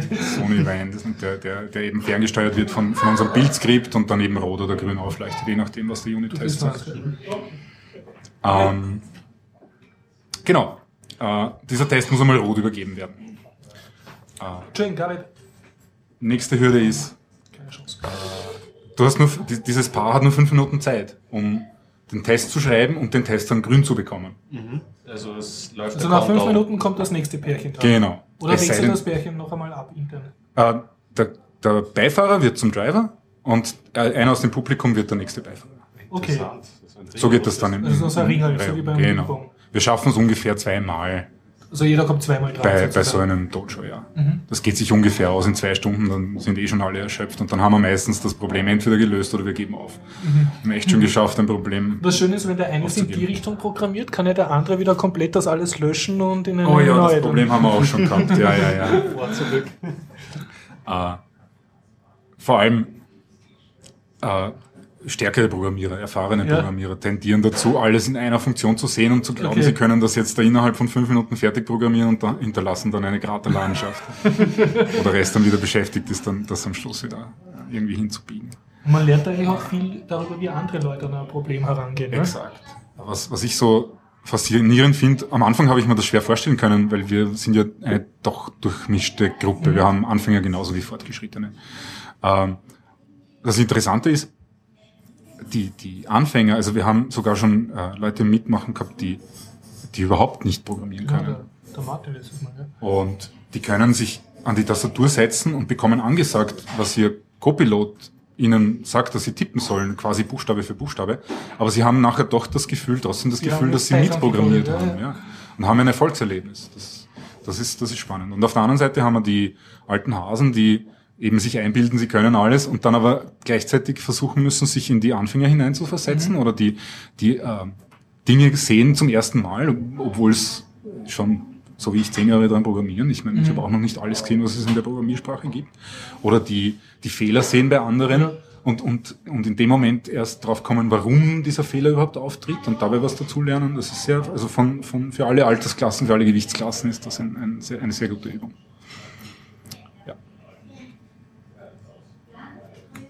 Und weißt du eigentlich von irgendwelchen äh, staatlichen Schulen oder HTLs, die Coding Dojo regulär einsetzen als Unterrichtsmethode? Ich habe keine Ahnung. Ich würde hoffen, dass es welche gibt, aber ich befürchte, dass das, dass das nicht existiert, oder? Ich wieder eine Mission im Leben. Kannst du das, kannst du da Einfluss nehmen oder möchtest du das bei deinen Ja, ich, ich habe sogar, also ich bin gerade in einer Ausbildung und da habe ich das zart vorgeschlagen und alle haben groß geschaut und Mhm. das meinte ja, das könnt ihr Studenten ja euch untereinander ausmachen. Aber ich denke, es ist, äh, also Aber- wenn man es gut organisiert, glaube ich, könnte man das auch in einem regulären, ich tue ja Programmierunterricht machen ne, mit, Mhm. Ja, ja, mit weiß. Studenten. Und, und ich glaube, wenn man es gescheit organisiert, kann man das auch wirklich in einer, also in einer, wie soll man das sagen, in eine reguläre Ausbildung hineintun, das Konzept. Sicher. Das ist halt ein organisatorischer Aufwand, aber es ist, es ist äh, sicher wert. Ne? Du, ich glaube, ich meine, du müsstest mit dem Andreas reden, aber die Vorbereitung ist jetzt Ja. nicht so übermäßig, weil du musst die Regeln beherrschen und Ja. du musst moderieren das Ganze dann auch, weil, weil Ja. sonst ist natürlich Pandemonium nach kurzer Zeit. Und wie löst ihr das konkret, dass jetzt eigentlich nur zwei Leute theoretisch was tun und vielleicht noch der Moderator und, und der Rest sollte ja eigentlich schweigen? In, in Wirklichkeit tun die ja dann schon anfeuern und ratschen oder ihre Ja, Meinungen natürlich. kundgeben. Wie, Es- wie wird das gelöst? Es gibt, es gibt zehn Minuten Vorbesprechung Mhm. am Anfang, wo man halt versucht, rudimentär irgendwie einen Plan aufzustellen. Mhm. Und ansonsten gilt Baby Steps. Einfach ähm, die, die Unit-Tests und die, die Funktionen, die man schreibt, so klein und so einfach wie möglich halten. Und, und Mhm. also in fünf Minuten hatten. Genau. Und ich glaube, das ist eine ganz gute Lösung, wie man zum Ziel hinkommt, weil man da eben nicht, weil man sich da nicht groß verlaufen kann. Man hat, die, die Beispiele sind eh so, dass man ein, ein Ziel sieht. Und wenn man sich nicht von Architektur ablenken lässt oder von ähnlichen Dingen, dann, dann kommt man da schon hin. Und du hast nicht das Gefühl, dass die, die jetzt nicht gerade selber coden, sich langweilen oder so. Also du hast das Gefühl, die sind trotzdem eingebunden. Normalerweise Durch, ja. Normalerweise mit, du hast mitfiebern und, mhm. und sich an den Kopf greifen und so. Ja, schon. Denke doch. Ich meine, vielleicht zeigen sie es auch einfach nur nicht, aber immerhin, dann sind wir spannend genug, dass sie, dass sie das runterschlucken können. Ich muss sagen, es löst, es lindert auch das klassische äh, Meeting-Problem, das bei jeder Vereinssitzung oder Meeting hast, dass einer redet und den anderen ist Fahrt. Was ja außer im Biertaucher Podcast wirklich überall ist, wo Leute auf einem Tisch zusammensitzen. Und was halt potenziert, wann, wann das mehr als, mehr als drei, vier Leute sind, weil du dich dann selber nicht mehr so einbringen kannst, ja. wie du vielleicht willst, mhm. dann schnell fahren. Ja, auch interessant, dieses Zweier-Team-Konstellation. Das ist, ja. glaube ich, so eine Komponente aus dem Extreme-Book. Ja, das oder? ist, glaube ich, also ich kenne mich da ja auch nicht allzu gut aus, aber das ist Pair-Programming, kommt aus dem Extreme-Programming. Ich kann es nur sagen, als ich habe zwar erst einmal mitgemacht, es ist auch extrem angenehm, äh, wenn du selber nur tippst und jemand tut das Denken outsourcen. Und du konzentrierst dich jetzt nur ja. drauf, das schön zu tippen und gerade bei Python da den Code schön einzurücken. Ja. Da bist du intellektuell ausgetastet und das ist schön. Ja.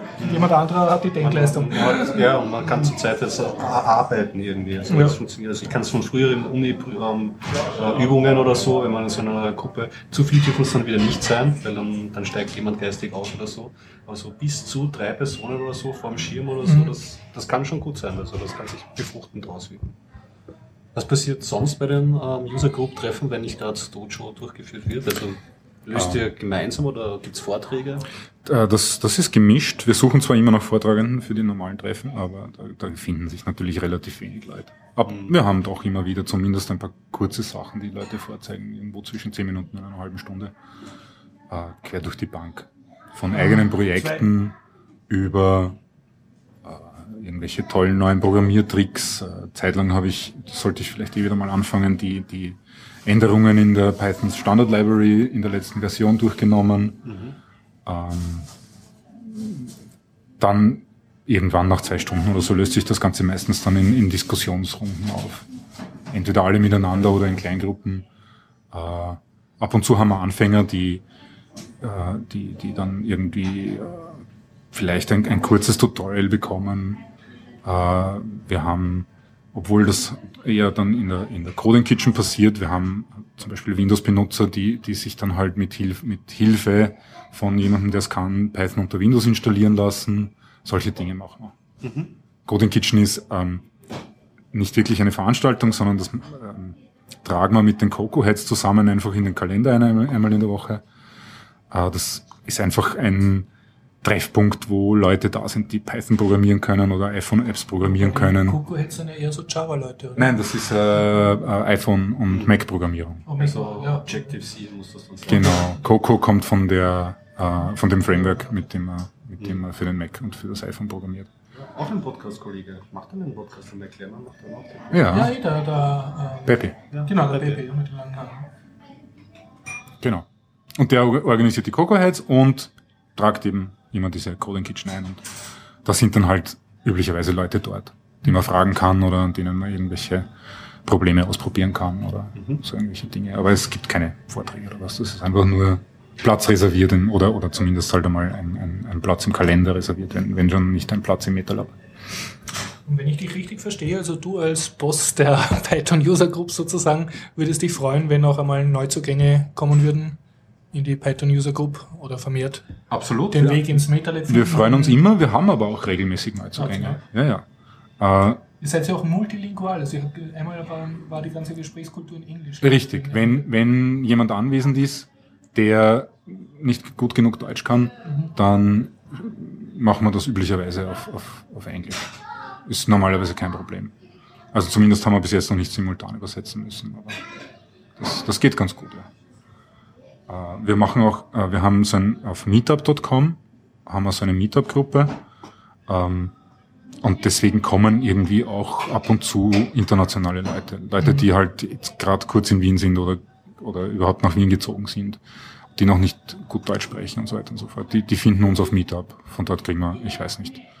Ich weiß nicht, wie, wie viele Leute wirklich kommen, aber so äh, Meetup-Gruppen-Members kriegen wir so ungefähr ein bis zwei alle, alle Monate einmal alle zwei Monate oder so.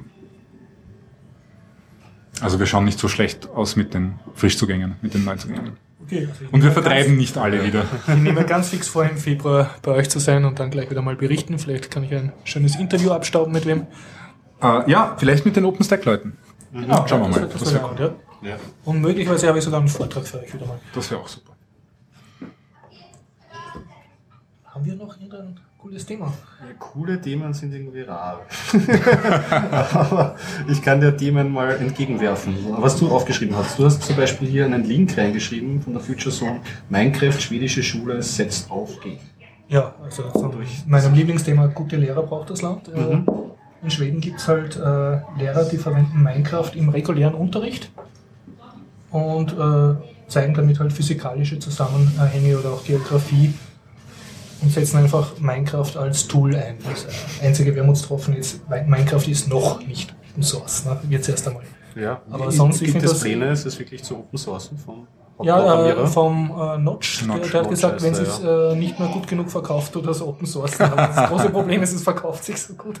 Ja. Das ist blöd wäre, wenn er das Ja, aber es ist ja auch noch nicht so lang heraus als reguläres Spiel, oder? Nein, es ist Es war lang, lang in war lange Beta. Alpha-Version und so. Ja, es ist, der Produktzyklus ist noch nicht zu Ja, Ende ja, einfach. Es gibt ja aber auch zig, äh, zig äh, Open Source Nachbauten von Minecraft schon. Ja, selbst unter anderem habe ich ein, zwei gefunden, die da irgendwie äh, eigene Umgebungen abbieten. Ja, irre, was für, ein, was für ein Echo das hervorgerufen hat. Jetzt habe ich erst einen Artikel gelesen, dass Leute sich hingesetzt haben und ein Basketballspiel implementiert haben in der Minecraft-Welt, irgendwie mit flachen Bällen und Ja. eckigen Körben. Und, aber wirklich von A bis Z kann man das sich teamweise durchspielen und am Ende wird man dann wegteleportiert und kann sich dann ein Feuerwerk in den Farben der Gewinnermannschaft anschauen. Also Genau, ja. faszinierend, was dieses Sandkasten-Ding so gut aufgeht. Ja, und falls Lehrer sind unter unseren Hörern, also einfach mal in der Klasse fragen, wer Minecraft spielt. Die Chance ist auch in österreichischen Schulen ganz groß, also dass pro Klasse zumindest ein oder zwei sind, die das spielen. Und manchmal, wenn die dann halt so die starke Gruppe sind, stecken die die anderen an oder sie führen halt so ein Schatten-Nerd-Dasein. Aber Minecraft hat es wirklich geschafft, dass, äh, also dass das in die Game-Kultur reingegangen ist, wo sonst diese wirklich milliardenschweren Ego-Shooter mit riesen Marketing-Budget dominieren. Und Minecraft hat seine Nische gefunden, also bei Jung und Alt. Und deshalb freut mich das einfach, wenn die wenn inno- innovative Tools im Unterricht eingesetzt wird, wenn man die Leute dort abholt, wo sie gerne ihre Zeit verbringen. Wobei ich als Programmierer das neue Projekt vom Notch ja interessanter finde. Das, Das Kartenspiel was mit Nein, nein. Raumschiffen, oder? ja, ähm, mit ja, Raumschiffen das, das ist auch. doch mit 8-Bit-Computer. Genau, da hat er eine, da hat er eine eigene, ich weiß nicht, ich, mir fällt nie ein, wie dieses Spiel heißt. Irgendwo ist ein Zehner drinnen, irgendwie 10 hoch C oder so, ein B10C oder so irgendwas. Wird verlinkt in Show Notes. Da hat er äh, eine, eine Rechnerarchitektur hat er mal spezifiziert. So, so einen kleinen 8-Bit, eine 8-Bit-CPU mit halt irgendeinem Instruction-Set. Also was am C64 entsprechen würde. So ungefähr, ja. Ähm, angeblich ist das Inst- Instruction-Set wir. Ich bin ja kein Assembler-Programmierer, aber habe hab mir das sagen lassen, dass da irgendwie ein paar Vire-Kommandos dabei sind. Und äh, eine virtuelle Ma- Maschine dazu und da kann man eben diesen, diese CPU programmieren und ansonsten ist es halt so eine, ich, ich schätze mal eine, eine Space Trading Sim, So so wie Elite- oder ja. sowas, ja. Nur witzigerweise habe ich letztens ein Video gesehen, das die Firma, seine Firma jetzt gepostet hat, wo sie zwar schon auf einem Raumschiff sind, aber, aber das irgendwie ein First-Person-Shooter ist. Und das, das Einzige, was man gesehen hat von dieser Programmierumgebung, von, diesem, von dieser CPU, ist, dass er, dass er den Bordcomputer von diesem Schiff hat äh, mit einem Bluescreen zum Ab Abstürzen bringen können. Aber es klingt spannend. ja, Aber ich glaube, die Idee war doch dahinter, dass du dann in einem Universum deinen 8-Bit-Programmcode da mit anderen austauscht. und ja, ja, das, also das also- zum Beispiel eben deine Bordcomputer mit Ja. dieser, mit dieser CPU Du funktionieren. schreibst ja deine eigene Firmware. Das hat vielleicht auch einen lehrreichen Effekt. Ja, ja. Ich weiß nicht, dass du dort vielleicht einen Navigationscomputer programmieren kannst und verbessern kannst und solche Dinge. Oder, Also oder vielleicht das nächste große Ding, wer weiß. also das bin ich schon sehr gespannt, wie das dann ausschaut. Aber ich glaube, da ist noch nicht einmal eine Alpha heraus. Und du selber spielst Minecraft oder? Nein, nein, noch nie gespielt. Ich weiß, der, der, der kleine Sohn von meinem besten Freund spielt, Ja. weiß ich. Und wie alt Mit, ist der? der ist jetzt gerade sechs. Ja, so, das ist, ich habe es auch bei meinem Neffen, der, der sonst nicht so, also der gerade mal irgendwie Flash-Spiele gespielt hat, voll auf Minecraft abgefahren. Ich habe noch nicht mit den ganzen Retro-Spielen aufgeholt, die ich eigentlich noch zu Ende spielen muss. Zwischendurch lasse ich mich ablenken von Pseudo-Retro-Spielen. Momentan bin ich gerade auf Grimrock, Legend of Grimrock. Leider Ja, nicht. aber das ist doch dieses äh, 3D, also Pseudo-3D-Labyrinth. Ja, Also wie Dungeon Keeper ja so wie, es ist wie, so. wie Eye of the Beholder. Ah, auf- Genau, ja. Ja, Mit so einer äh, Viererparty laufst du. Genau. kannst du nur 90 Sel selbes, selbes Feeling, selbe Art von Spiel, aber halt mit wesentlich besserer Grafik und Sound. Äh, leider nicht Open Source, aber immerhin ein Indie-Game. Aber auf, auf Linux erhältlich. Ja. Dies- äh, Über Steam oder generell Humble Bundle? Humble Bundle war es, genau. Für die Veröffentlichung im Humble Bundle haben sie nämlich auch Linux- und Mac-Versionen veröffentlicht. Davor hat es nur unter Windows gegeben. Es gibt einen Level-Editor und eine sehr äh, große Community, die eigene Dungeons baut mit diesem Editor. So, gibt's schon. Ja, Ja, ja. ja. Spielen. Und das Schöne ist, du hast dort ja die Option, dass er dir nicht die Map automatisch auf kariertem Papier Ja. zeichnet, sondern dass du das selber Dass mit das Papier selber und Bleistift so richtig oldschool machst. Und auch die, die, die Ingame-Map schaut auch so aus, als wäre sie auf kariertem Papier gemalt. Also wirklich ganz lieb, In den alten Zeiten. weil jeder Raum halt genau quadratisch ist und nur vier Seiten hat.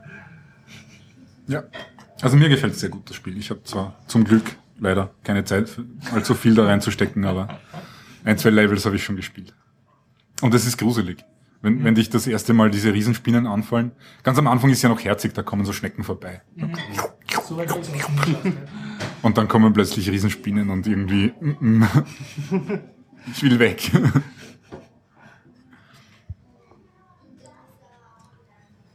Weitere Themen. Ich kann, ich kann, an, ich kann, ja, ja, ich kann, ich kann anbieten, aber ja, man soll es irgendwie schon besprechen, so was totale Boulevard-Thema. Kim.com, der Mann, an Müssen dem man wir nicht vorbei, vorbeischauen kann. ja, Kim.com. Kim.com. Und sein neuer Dienst Mega-Upload. Bitte, das interessiert mich jetzt. Ja, Erzählt mir, was das ist. Äh, Kim.com, den kennt man ja. in Kim, wie heißt er? Kim Schmitz im Original hat ja, Ja. Probleme gehabt wegen seinem Dienst Mega Upload. Hat er irgendwie, ja. Ja. genau, diese Geschichte in seiner Villa, große Razzia, irgendwie im Panic Room Also eingesperrt. ist, ist jetzt in Neuseeland auf jeden Fall. Wegen einem Verfahrensfehler äh, hat er wieder irgendwie äh, Grund bekommen unter den Füßen und möchte jetzt einen großen neuen Dienst starten, beziehungsweise hat ihn jetzt diese Tage gestartet. Und naja, er hat so den Kim.com und gibt so ein bisschen Verrücktes, ein bisschen ähnlich wie den McAfee. Nur anders. Aber es sind halt so die beiden, die beiden verrückten Phänomene jetzt gerade. Er hat zum Beispiel als Werbeaktion, hat er wie bei Charlie und die Schokoladenfabrik, sich mit einer Eiscreme-Firma zusammen ähm, getan und es gab dann so zehn goldene Tickets in Eiscremebechern und da konnte man einen Besuch auf seiner Riesenvilla gewinnen. Und er inszeniert sich ja auch immer so mit Hubschrauber und Mega und. Das ist halt irgendwie so der, der Kim-Wahnsinn. Und der neue Dienst, der soll eigentlich ähnlich funktionieren, ein bisschen wie Mega Upload. Das äh, Interessante daran, was, warum sich jetzt das Netz dran abarbeitet, ist, dass er einen technologisch-rechtlichen Trick ausnutzt, dass die Verschlüsselung, ähm, die eingesetzt wird, im Client, also beim Kunden passiert, so dass Sie als Serverbetreiber nicht wissen, was für Daten auf Ihren Speichern liegen. Was ja das letzte Mal haben Sie so dran bekommen. Ja. Okay, das ist aber in dem Fall zum, zum Schutz der Firma und nicht zum Schutz der Benutzer. Schon, ja. Weil da definitiv. gibt's ja, da gibt's ja Ruhrler, das ist eine Schweizer Firma, die gekauft worden ist von Lassie. Mhm. Äh, die machen das auch so, dass die Daten am Client verschlüsselt werden, aber das ist halt zum Schutz der Daten und der, der Benutzer und nicht zum Schutz der Firma. Das genau, das Huala, das hat der Martin schon mal erzählt, dass er einen Service benutzt hat. Ja, das, das schreiben sie dann auch. Also ich habe da einen langen Artikel, wo sie gemeint haben, die machen halt aus aus Sicherheit ein Geschäftsmodell und ob das die richtige Prämisse ist halt und ob man sich da wirklich wohlfühlt, das muss halt jeder in den nächsten äh, Monaten selbst entscheiden. Ja. Auf jeden Fall bietet er halt extra großzügig. Was war das? Ein Terabyte, 10 Euro, um 10 Euro gibt's 500 Gigabyte und ein 50 Transfervolumen nämlich. von 1 Terabyte. Man muss sich halt schauen, wie sich das aufs Netz auswirkt. Ich meine, früher Mega-Upload, hier sind wir nur bei allen äh, zwielichtigen Quellen immer als Links reingelegt, könnte jetzt auch so laufen, dass du irgendwie Passwortschlüssel und einen Link bekommst und wie lange er damit durchgeht, jetzt wo er so dicht am Radar irgendwie der öffentlichen Behörden operiert, hm, Wird man sehen. wird man sehen. Und Spiegel plant auch schon neue Modelle, dass wenn du auf Google äh, nach illegalen Filmen schaust, dass dann statt der Google-Werbung eine Werbung von ihm eingeblendet wird, also die er verkauft. Und du wirst sozusagen mit einem Film, illegalen Film dann dafür belohnt, dass du dir die Werbung anschaust. Aha. Seltsame Blüten des Netzes. Sehr schön. Ja, ein Thema von dir noch, vielleicht warst? Ja, gerne. Aber Hopp, hast du noch irgendwas, was du gerne Ich überleg die ganze Zeit. Sollst du es einfach dann sagen? Einfach reinwerfen. Ich, genau. ich werde mich melden. Ja, wir haben ja genug aufgeschrieben, so ist ja nicht. Ne? Du hast noch einen Nachtrag zu den Wiener Linien. Da haben wir ja das letzte Mal länger drüber gesprochen, über den äh, Ja. Data Day, den sie da Da gemacht habe ich haben. halt bei. ORF oder Standard eine, äh, eine Meldung gefunden, hat sie dazu geschrieben. 200 Kontrollore. Äh, ha- hat, haben die Wiener Linien angeblich täglich aktiv, was ich nicht ganz glaube. Aber und Naja. äh, sie haben äh, wie viele Millionen äh, Fahrgäste kontrolliert 2012? 6,8.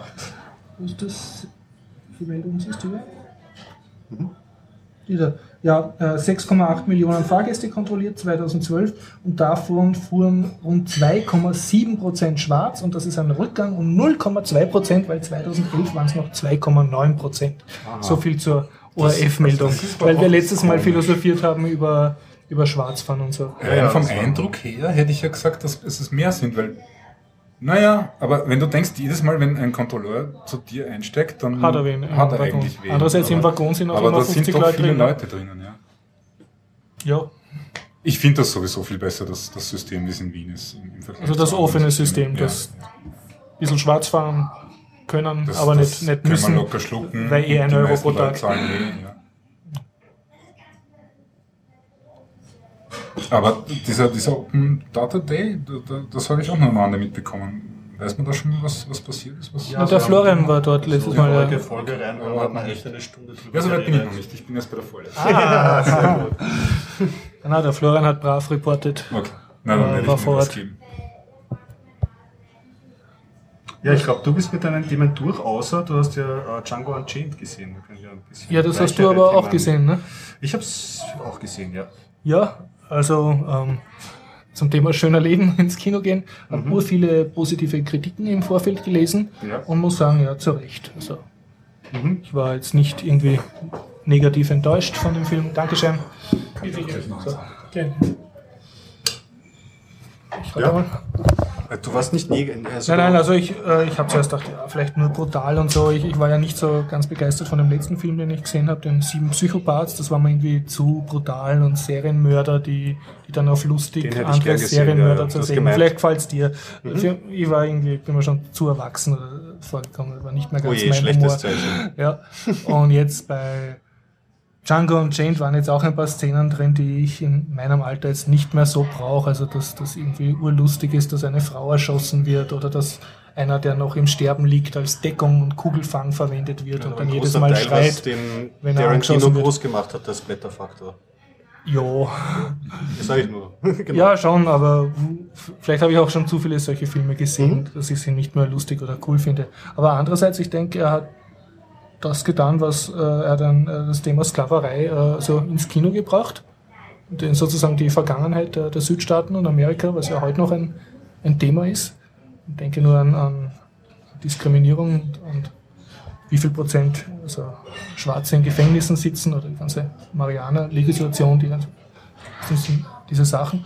Und äh, ja, also er konfrontiert sozusagen die Amis mit ihrer eigenen Vergangenheit. Er hat auch gemeint, er wollte irgendwie den Schwarzen erhält geben. Ich meine, mit seiner groß, großspurigen Diktion.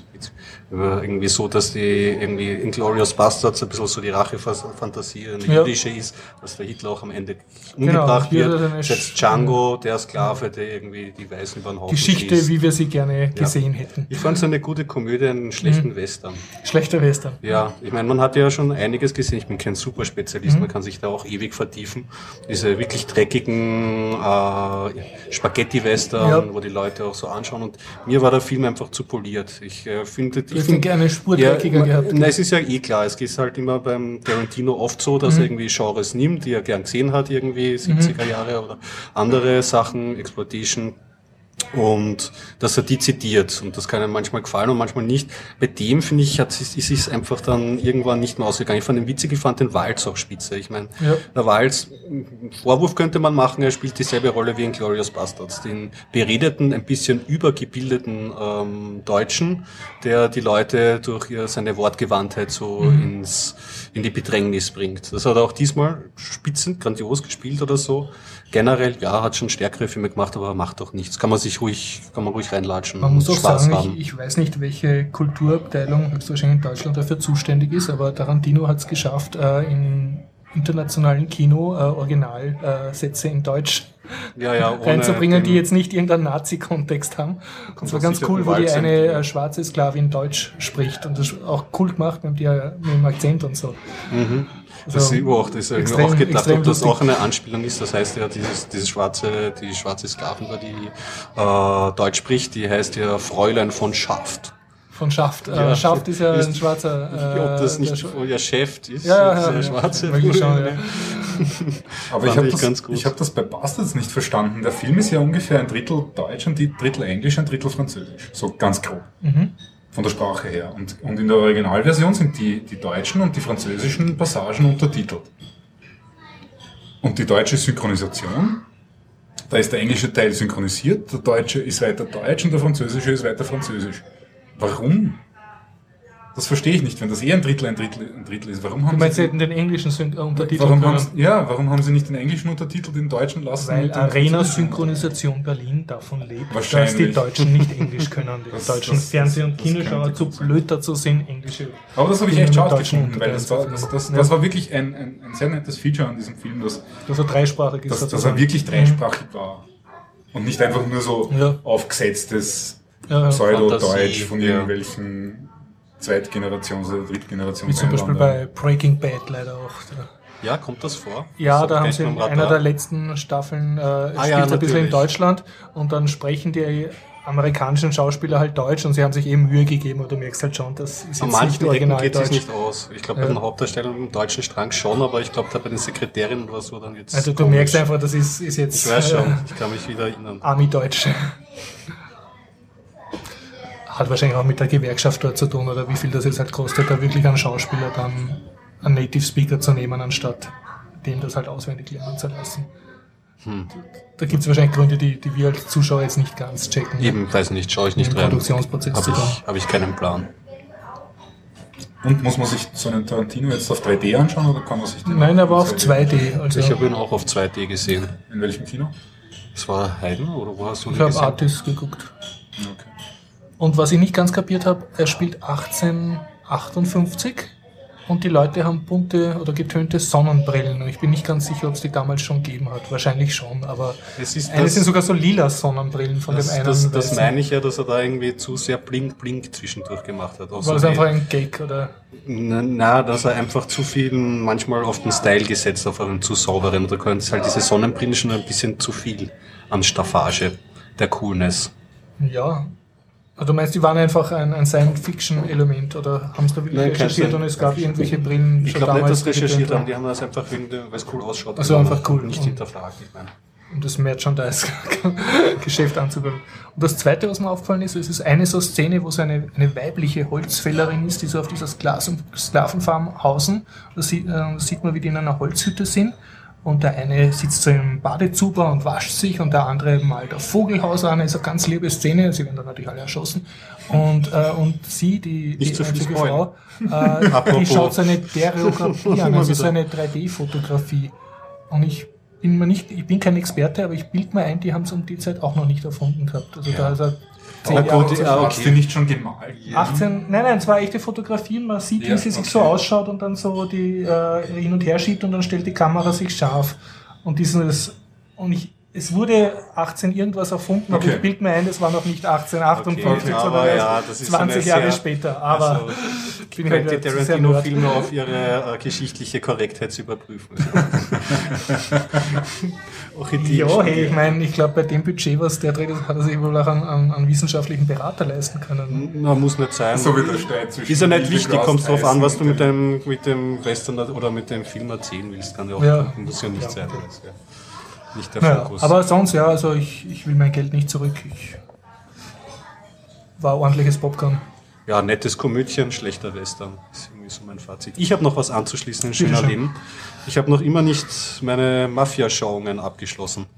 Ich habe ja letztes Jahr schon Oh. begonnen, die Hörer zu nerven mit Sopranos, wo ich mir die Da können wir ein Duett machen, weil nicht nur du hast dir Lilyhammer angeschaut, Ah, ja, sondern ja, ich habe ja. auch noch mal eine Folge reingezwitschert. Sehr gut, sehr gut. Ja, genau. Ähm, die beiden Serien sind miteinander verbunden, Sopranos und Lilyhammer. Dazwischen habe ich äh, Boardwalk Empire geschaut.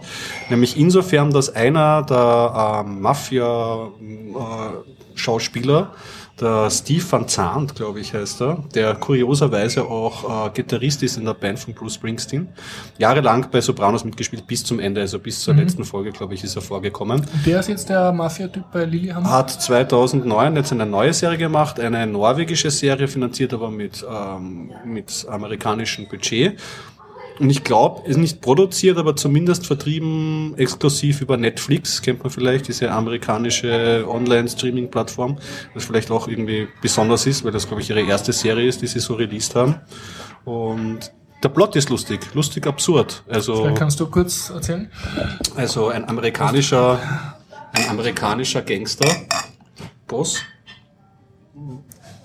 und zwar ein richtiger mit seinem, mit seinem, äh, mit einem, seinem Spitznamen The Fixer. Und sehr, also wenn man Sopranos gesehen hat, weiß man sofort, was gemeint ist. Also ein wirklich äh, garstiger amerikanischer Boss, der kommt in einen, äh, sagen wir mal, Mafia-Krieg hinein und ihm wird's zu gefährlich. Er geht ins Zeugenschutzprogramm und da damals irgendwie die Olympia-Übertragung von Lillehammer, irgendwie Winterwatch, ähm, ähm, Winterspiele, weil ihm das so gut gefallen hat, ähm, wünscht er sich vom FBI dorthin versetzt also zu werden. Selber nach er, er möchte dorthin. Also mhm. er meint Clean Air und das wird wunderbar. Also wie er so diese Bilder von der Olympia-Übertragung im Kopf hat und wünscht sich halt dorthin. Und fängt dort an also wird dorthin gebracht, bekommt ein bisschen Bargeld äh, und jetzt ist halt die in Lillehammer ein kleiner Ort. Da sind nicht viele Menschen auf vielen Quadratmetern, sehr viel äh, Berge, sehr kalt äh, und ja, diese eigentlich geht es darum, diese Gesellschaft dort wird jetzt mit diesem amerikanischen äh, Gangsterboss konfrontiert, der seine Gangstermethoden äh, mitnimmt. mitnimmt und so Dinge. Also er wird äh, gleich als erstes muss er irgendwie so zum ähm, Arbeitsamt, wo er so Kurse zur Integration und zum Sprachelernen annehmen möchte und er möchte ihn halt zum Beispiel gleich bestechen oder äh, versucht halt gewisse Dinge auf seine. Im Grunde, man nicht so viel zu verraten, aber sagen wir mal so, die Gesellschaft, äh, also er hat einen ziemlichen Impact auf die norwegische Gesellschaft. Und es ist ja auch, äh, es ist ja auch so, dass es äh, norwegisch ist mit Untertiteln, ne, mit englischen. Über, über große ja. Strecken, also ohne. Weil er spricht, glaube ich, konsequent Englisch, ne? Nicht immer, also, also er spricht er dann auch ein bisschen Norwegisch. Ein bisschen wirft er ein und generell wird es halt immer mehr Norwegisch. Also die erste mhm. Folge geht vielleicht gerade noch, aber Norwegisch ist die Sprache dieser. Sollte man sich auch anschauen, weil dann hat man sowas schön Kawasmiki-artiges in dieser ganzen, in dieser ganzen Serie drinnen und ist halt natürlich teilweise Klischee, man muss sich schon drauf einlassen irgendwie, weil es wird halt da schon einiges rausgekramt, aber trotzdem, weil gerade wenn man die Sopranos gesehen hat mhm. und weiß, dass er, der hat einen Silvio gespielt bei den Sopranos, ist, ist es ein schönes, schön ihn wiederzusehen in so einer Rolle. Und äh, ich möchte jetzt nicht spoilern, aber das, was ich mitkriege, führt sich ja dann ordentlich auf, ne? Also ja, ja, genau am Alkoholschmuggel auf oder so. Also er, er lebt sein, sein, Leben und, und, und ja, wie, wie, wie die norwegische Gesellschaft ihn versteht und umgekehrt. Und das ist halt der Gag der Serie. Also du amüsierst dich gut nach deinem... Ja, ich habe jetzt schon so mein Gehirn gepflastert mit Mafia, dass der Lillehammer, glaube ich, so ein gelungener Abschluss des Zyklus ist. Also das funktioniert ganz gut. Dann noch Demo-Liste? Ja. Schau mal. Ich meine, ein, ein Thema hat uns der Florian noch geschrieben, aber da werden wir wahrscheinlich beide gerade nicht Bescheid wissen. So. Ein neuer Staatstrojaner in Deutschland. ja, die haben den gekauft jetzt, diesen, ja, ja. Das, da redet das er wahrscheinlich nächstes Mal genauer drüber. Mhm. Ich will auch noch schlau machen drüber.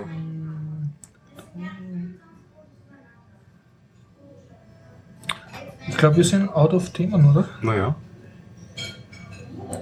würde ich sagen, wenn nicht jemand noch ein Hammer-Thema oder generell. Ich habe einen neuen Handyvertrag, interessiert Bitte schön, ja, ja, ja, sicher, unbedingt. ja, und unbedingt, ja.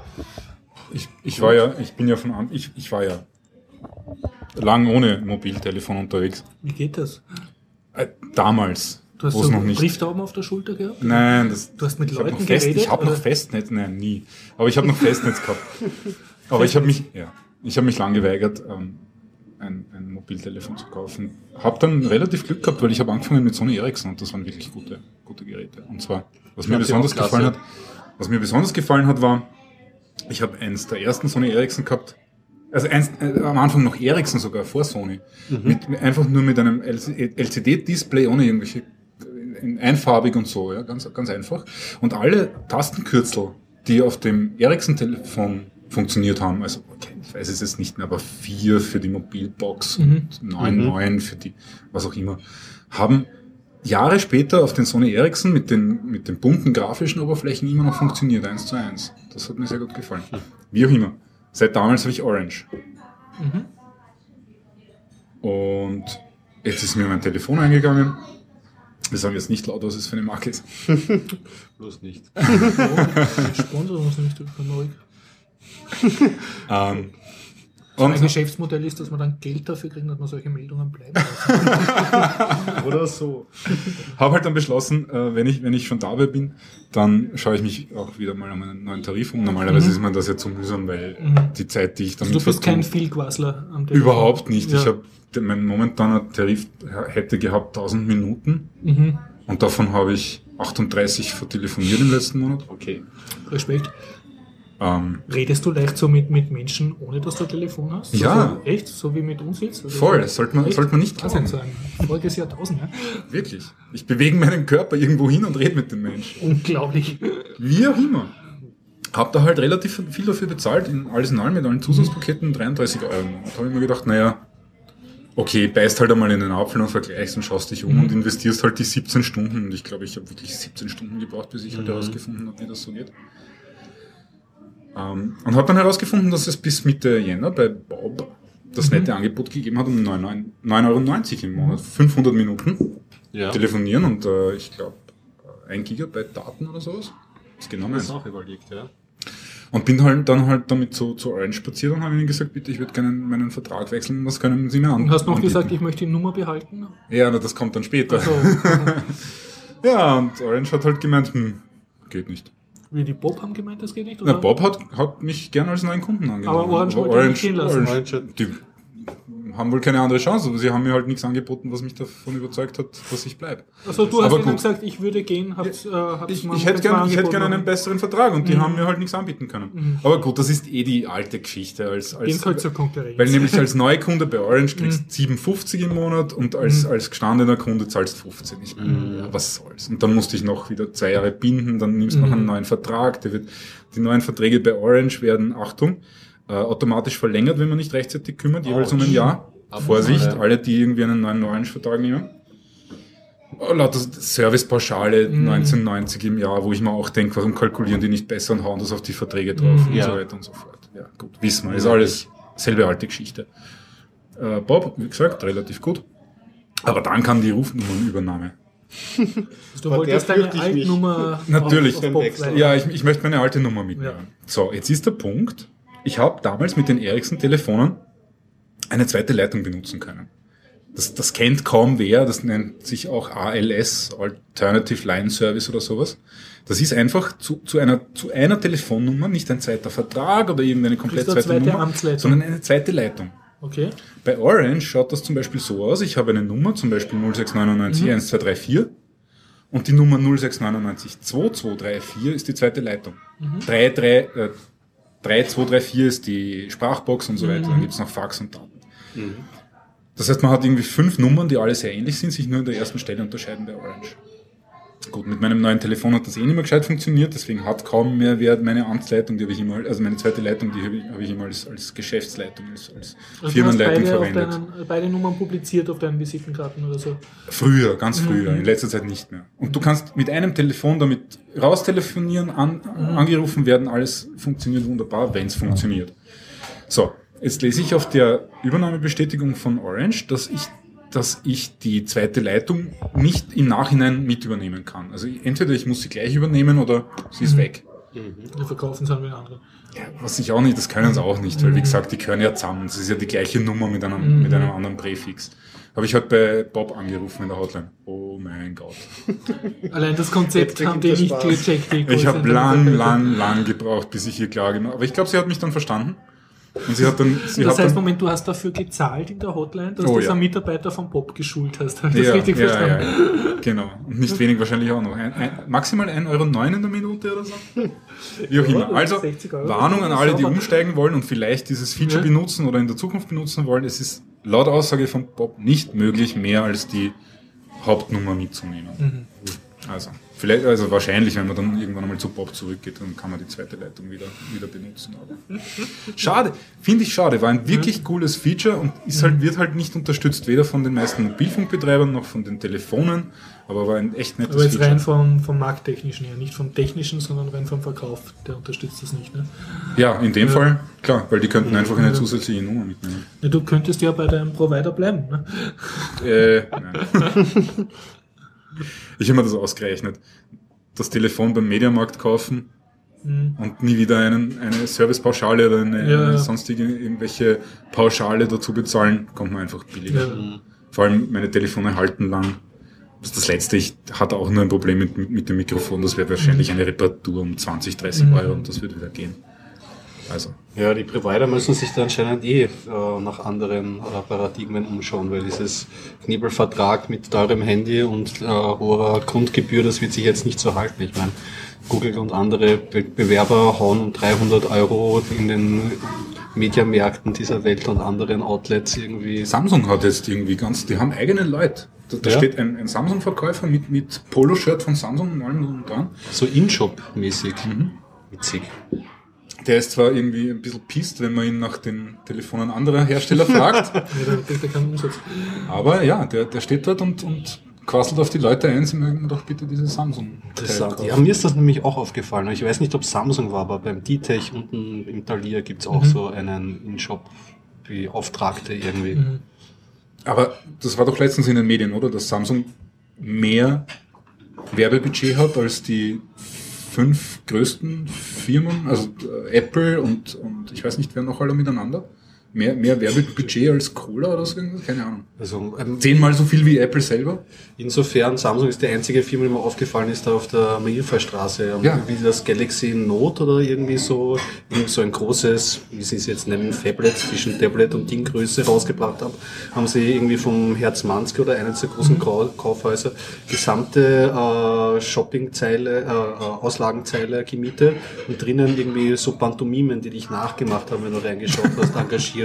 Und drinnen auch einen Karikaturisten, der halt dich, dich karikiert auf einen dieser Tablets und so. Und da habe ich mir auch gedacht, aha. Aber es Ja, wirkt doch irgendwie neu, ja. Ich meine, zu mir Samsung verkauft, vorgetragen. Also, verkauft und verkauft und verkauft. ja, ja, definitiv. Es Ich ist ja meine, auch immer im Gespräch mit diesem Ringkampf zwischen Apple und Samsung und so. Das- ist okay. Ja. Wenigstens, wenigstens treiben, treiben wir dann mit nicht ganz so schnell in das Mono- Monopol rein. aber Genau. Das ist so. Jeder ist im Ring willkommen noch zur einen Zeit. dritten und einen vierten Player wäre halt noch ganz nett, wenn wir hätten. Ja, auf was setzt man da? Sail, Ja. Sailfish OS oder Firefox OS oder Ubuntu OS sind alle drei. Der RIM ist überhaupt generell, also die, die bringen ja ihr BlackBerry 10 jetzt raus irgendwie, die, ähm, wie heißen sie, Res- Res- Research in Motion, die früher mit ihren BlackBerry-Modellen ja eigentlich wie einzementiert waren im Businessbereich, aber so schnell halt auch alles verloren haben. So unflexibel. Anscheinend, das ist faszinierend. Und sie haben es alle selber nicht genommen. Das ist genauso wie Nokia, noch immer traumatisiert. Wobei die jetzt mittlerweile schon halbwegs, äh, nicht halbwegs am besseren Ding, aber nicht mehr ganz so schlecht geschrieben werden mit ihren Windows-Phones. Aber weiß man auch nicht. Naja. Ob eine letzte Frage noch. Python 2 versus Python 3. Was? Ja. Das ist nicht, das ist nicht so schwer. Äh, Na, was ist der Stand der Dinge? Hat, also setzt sich Python 3 langsam durch? Ja, oder langsam. Wird immer noch ein, ein Freak-Nischen da sein? nein, nein, es, es wird mehr Kommt und mehr. schon. Aber es war ja nie, es war ja nie irgendwie äh, angesagt, dass jetzt alles auf einmal Python 3 ist, Mhm. weil es dauert einfach, alle Bibliotheken umzustellen. Ich würde sagen, wenn du ein neues Projekt anfängst und das für sich allein steht, nimm Python 3 auf jeden Fall. Wenn du ein Projekt nimmst, das auf andere Bibliotheken aufsetzt, Django oder so. zum Beispiel, Dann dann, dann schau dir 2. halt an, wie es ausschaut mit, dem- Mhm. mit dem Python 3 Support. Django wird wahrscheinlich demnächst auch soweit sein. Also nach und nach werden Ja, die großen ja, Frameworks ja. umstellen. Und früher haben wir ganz am Anfang hat es ja geheißen, schreib bloß keine Programme, die für Python 2 und Python 3 gleichzeitig funktionieren. Das war irgendwie so das Dogma. Und inzwischen haben Leute aber saubere Lösungen gefunden, wie sie Skripte schreiben können, die tatsächlich wirklich für beide Versionen funktionieren. Was keiner irgendwie wirklich glaubt hätte, dass das funktioniert. Also da gibt es ein paar Tricks, wie man, wenn man aufpasst, Skripte schmerzlos so schreiben kann, dass sie jetzt funktionieren auf Python 2 und dann leicht zu portieren sind auf Python 3. Noch ein Reizwort, wenn wir dich als Guru da haben. Brighton. Sagt man das was? Das muss man genau erklären. Ach so, das ist so äh, äh, wie JavaScript, aber Python. Also so Oh, HTML5 ist mir noch nicht Zeugs untergekommen.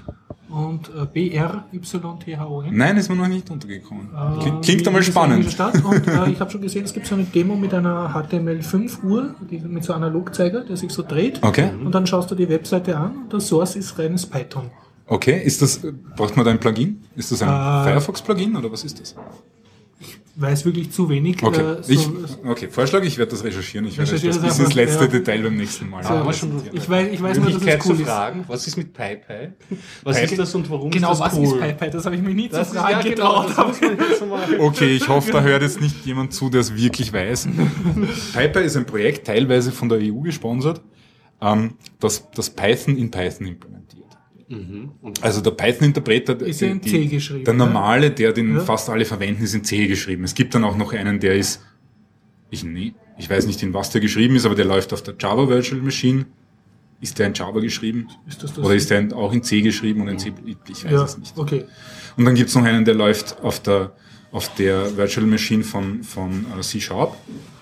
Ähm, Iron Python nennt sich der. Also es gibt viele verschiedene von, von diesen Python-Interpretern. Äh, die sollten sich alle ziemlich gleich verhalten. Es gibt halt dann leichte Unterschiede, was die interne Implementierung anbelangt natürlich und auch was die unterstützten Python-Versionen anbelangt und, und, und die Aber was ich unterstützten jetzt nicht kapiere, wenn ich einen Python-Interpreter in Python Ja. schreibe, dann ist das Python, mit dem ich ihn schreibe, ja nach wie vor in C geschrieben. Naja, nein, weil das nennt man Bootstrapping. Das ist ja generell was, was man bei Compilern macht. Oder PyPy ist ja auch ein, ein, ein Just-in-Time-Compiler. Oder es ist ein Aha. ähm, du, du, Wenn du jetzt eine neue Programmiersprache Ja. erfindest, sagen wir eine, eine, die du wirklich verwenden willst, wie Okay, C++ ja. oder Java oder so, dann ist ja dein, dein Ziel, zumindest mittelfristig, dass du deine, deinen eigenen Compiler in deiner eigenen Sprache schreiben kannst. Okay, Aber das ja. kannst du natürlich erst, wenn die Sprache soweit ist. Ne? Und deswegen brauchst du zuerst, des- deswegen schreibst du zuerst einen Compiler in C Ja. und dann entwickelst du deine Sprache Mhm. und dann schreibst du deinen Compiler in deiner Sprache und schaust, ob sich das selber übersetzen kann. Also du, du, kom du kompilierst mit deinem. C, mit deinem Compiler, Ja. den du in C geschrieben hast, den Source Code für deinen Compiler, den du in deiner eigenen Programmiersprache geschrieben hast. Denkst drüber nach, es funktioniert. Okay, das nennt man Okay, ja. Bootstrapping. Okay. Okay. Aber so ist das auch mit, mit PyPy. Am Anfang ist PyPy natürlich auf dem CPython-Interpreter Okay, gerannt, wie auch immer. Inzwischen nehme ich an, sind die auch schon gebootstrapped und das geht alles irgendwie selber. Und ist dieses PyPy dann eine Compilersprache oder nach wie vor eine Interpretersprache wie Python? Es ist überhaupt die Frage, ob Python ein Interpreter oder eine Okay. Compilersprache ist. Weil es ja dieses PyC macht. Ja, es gibt eigentlich einen, einen Compiler. Compiler-Step in, in Python. Es wird, es, Python ist ja dann, wird ja in Bytecode übersetzt, so wie Java oder so irgendwas. Ne? Und dann, dann, dann wird der interpretiert. Also es gibt so einen Halbcompiler.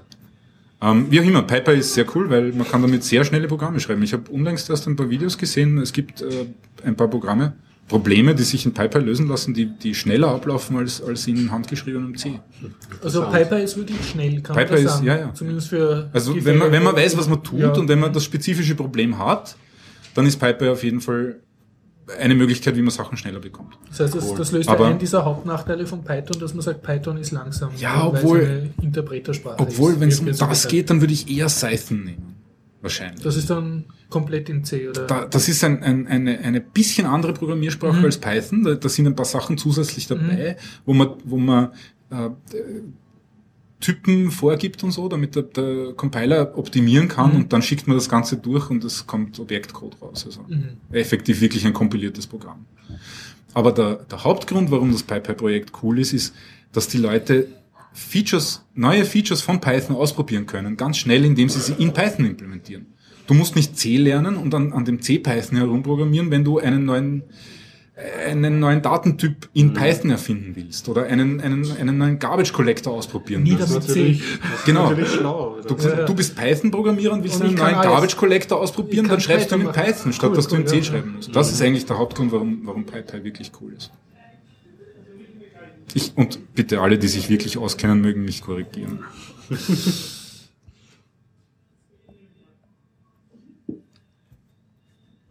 Okay, Entschuldigung, ich glaube, damit habe ich die beiden erschlagen. Nein, nein, aber wir schauen uns das mal an, weil wir äh, so wenige sind, haben wir jetzt wirklich keine Themen und wir haben noch keine zwei Stunden verquasselt. Das macht doch nichts. wir können auch einfach mal äh, Kurzer Schluss machen. Podcast, Das passt. eine, eineinhalb Stunden diesmal. Also Wirklich eineinhalb Podcasts, die waren Stunden ist aber 50 eh Minuten, so da haben wir gedacht, boah, eine Stunde, gell, dann wird cool. Ja, aber ja, kürzer ist eh vielleicht besser. Also Na gut, dann verabschieden wir uns, freuen uns, falls Sie uns Mhm. nächste Woche besuchen. Das ist der, heute wir 21. Das ist dann 28. der 28. Jänner 2013 in der Zypresse, Westbahnstraße 35a, 19 Sehr Uhr, nettes Lokal. 19.30 Uhr. Wir freuen uns, wenn Sie so wieder ob einfach vorbeischneiden. Wir sitzen eh stundenlang da und mit uns ein Bier trinken und über Nerd-Themen plaudern. Jo, na dann, bis dann. Hat mich gefreut, ja. Und sowieso. Letzter Aufruf zu Kommt zur Python User Group. Wir haben immer Spaß. Und Alkohol. Gut, dann wo drücke ich drauf?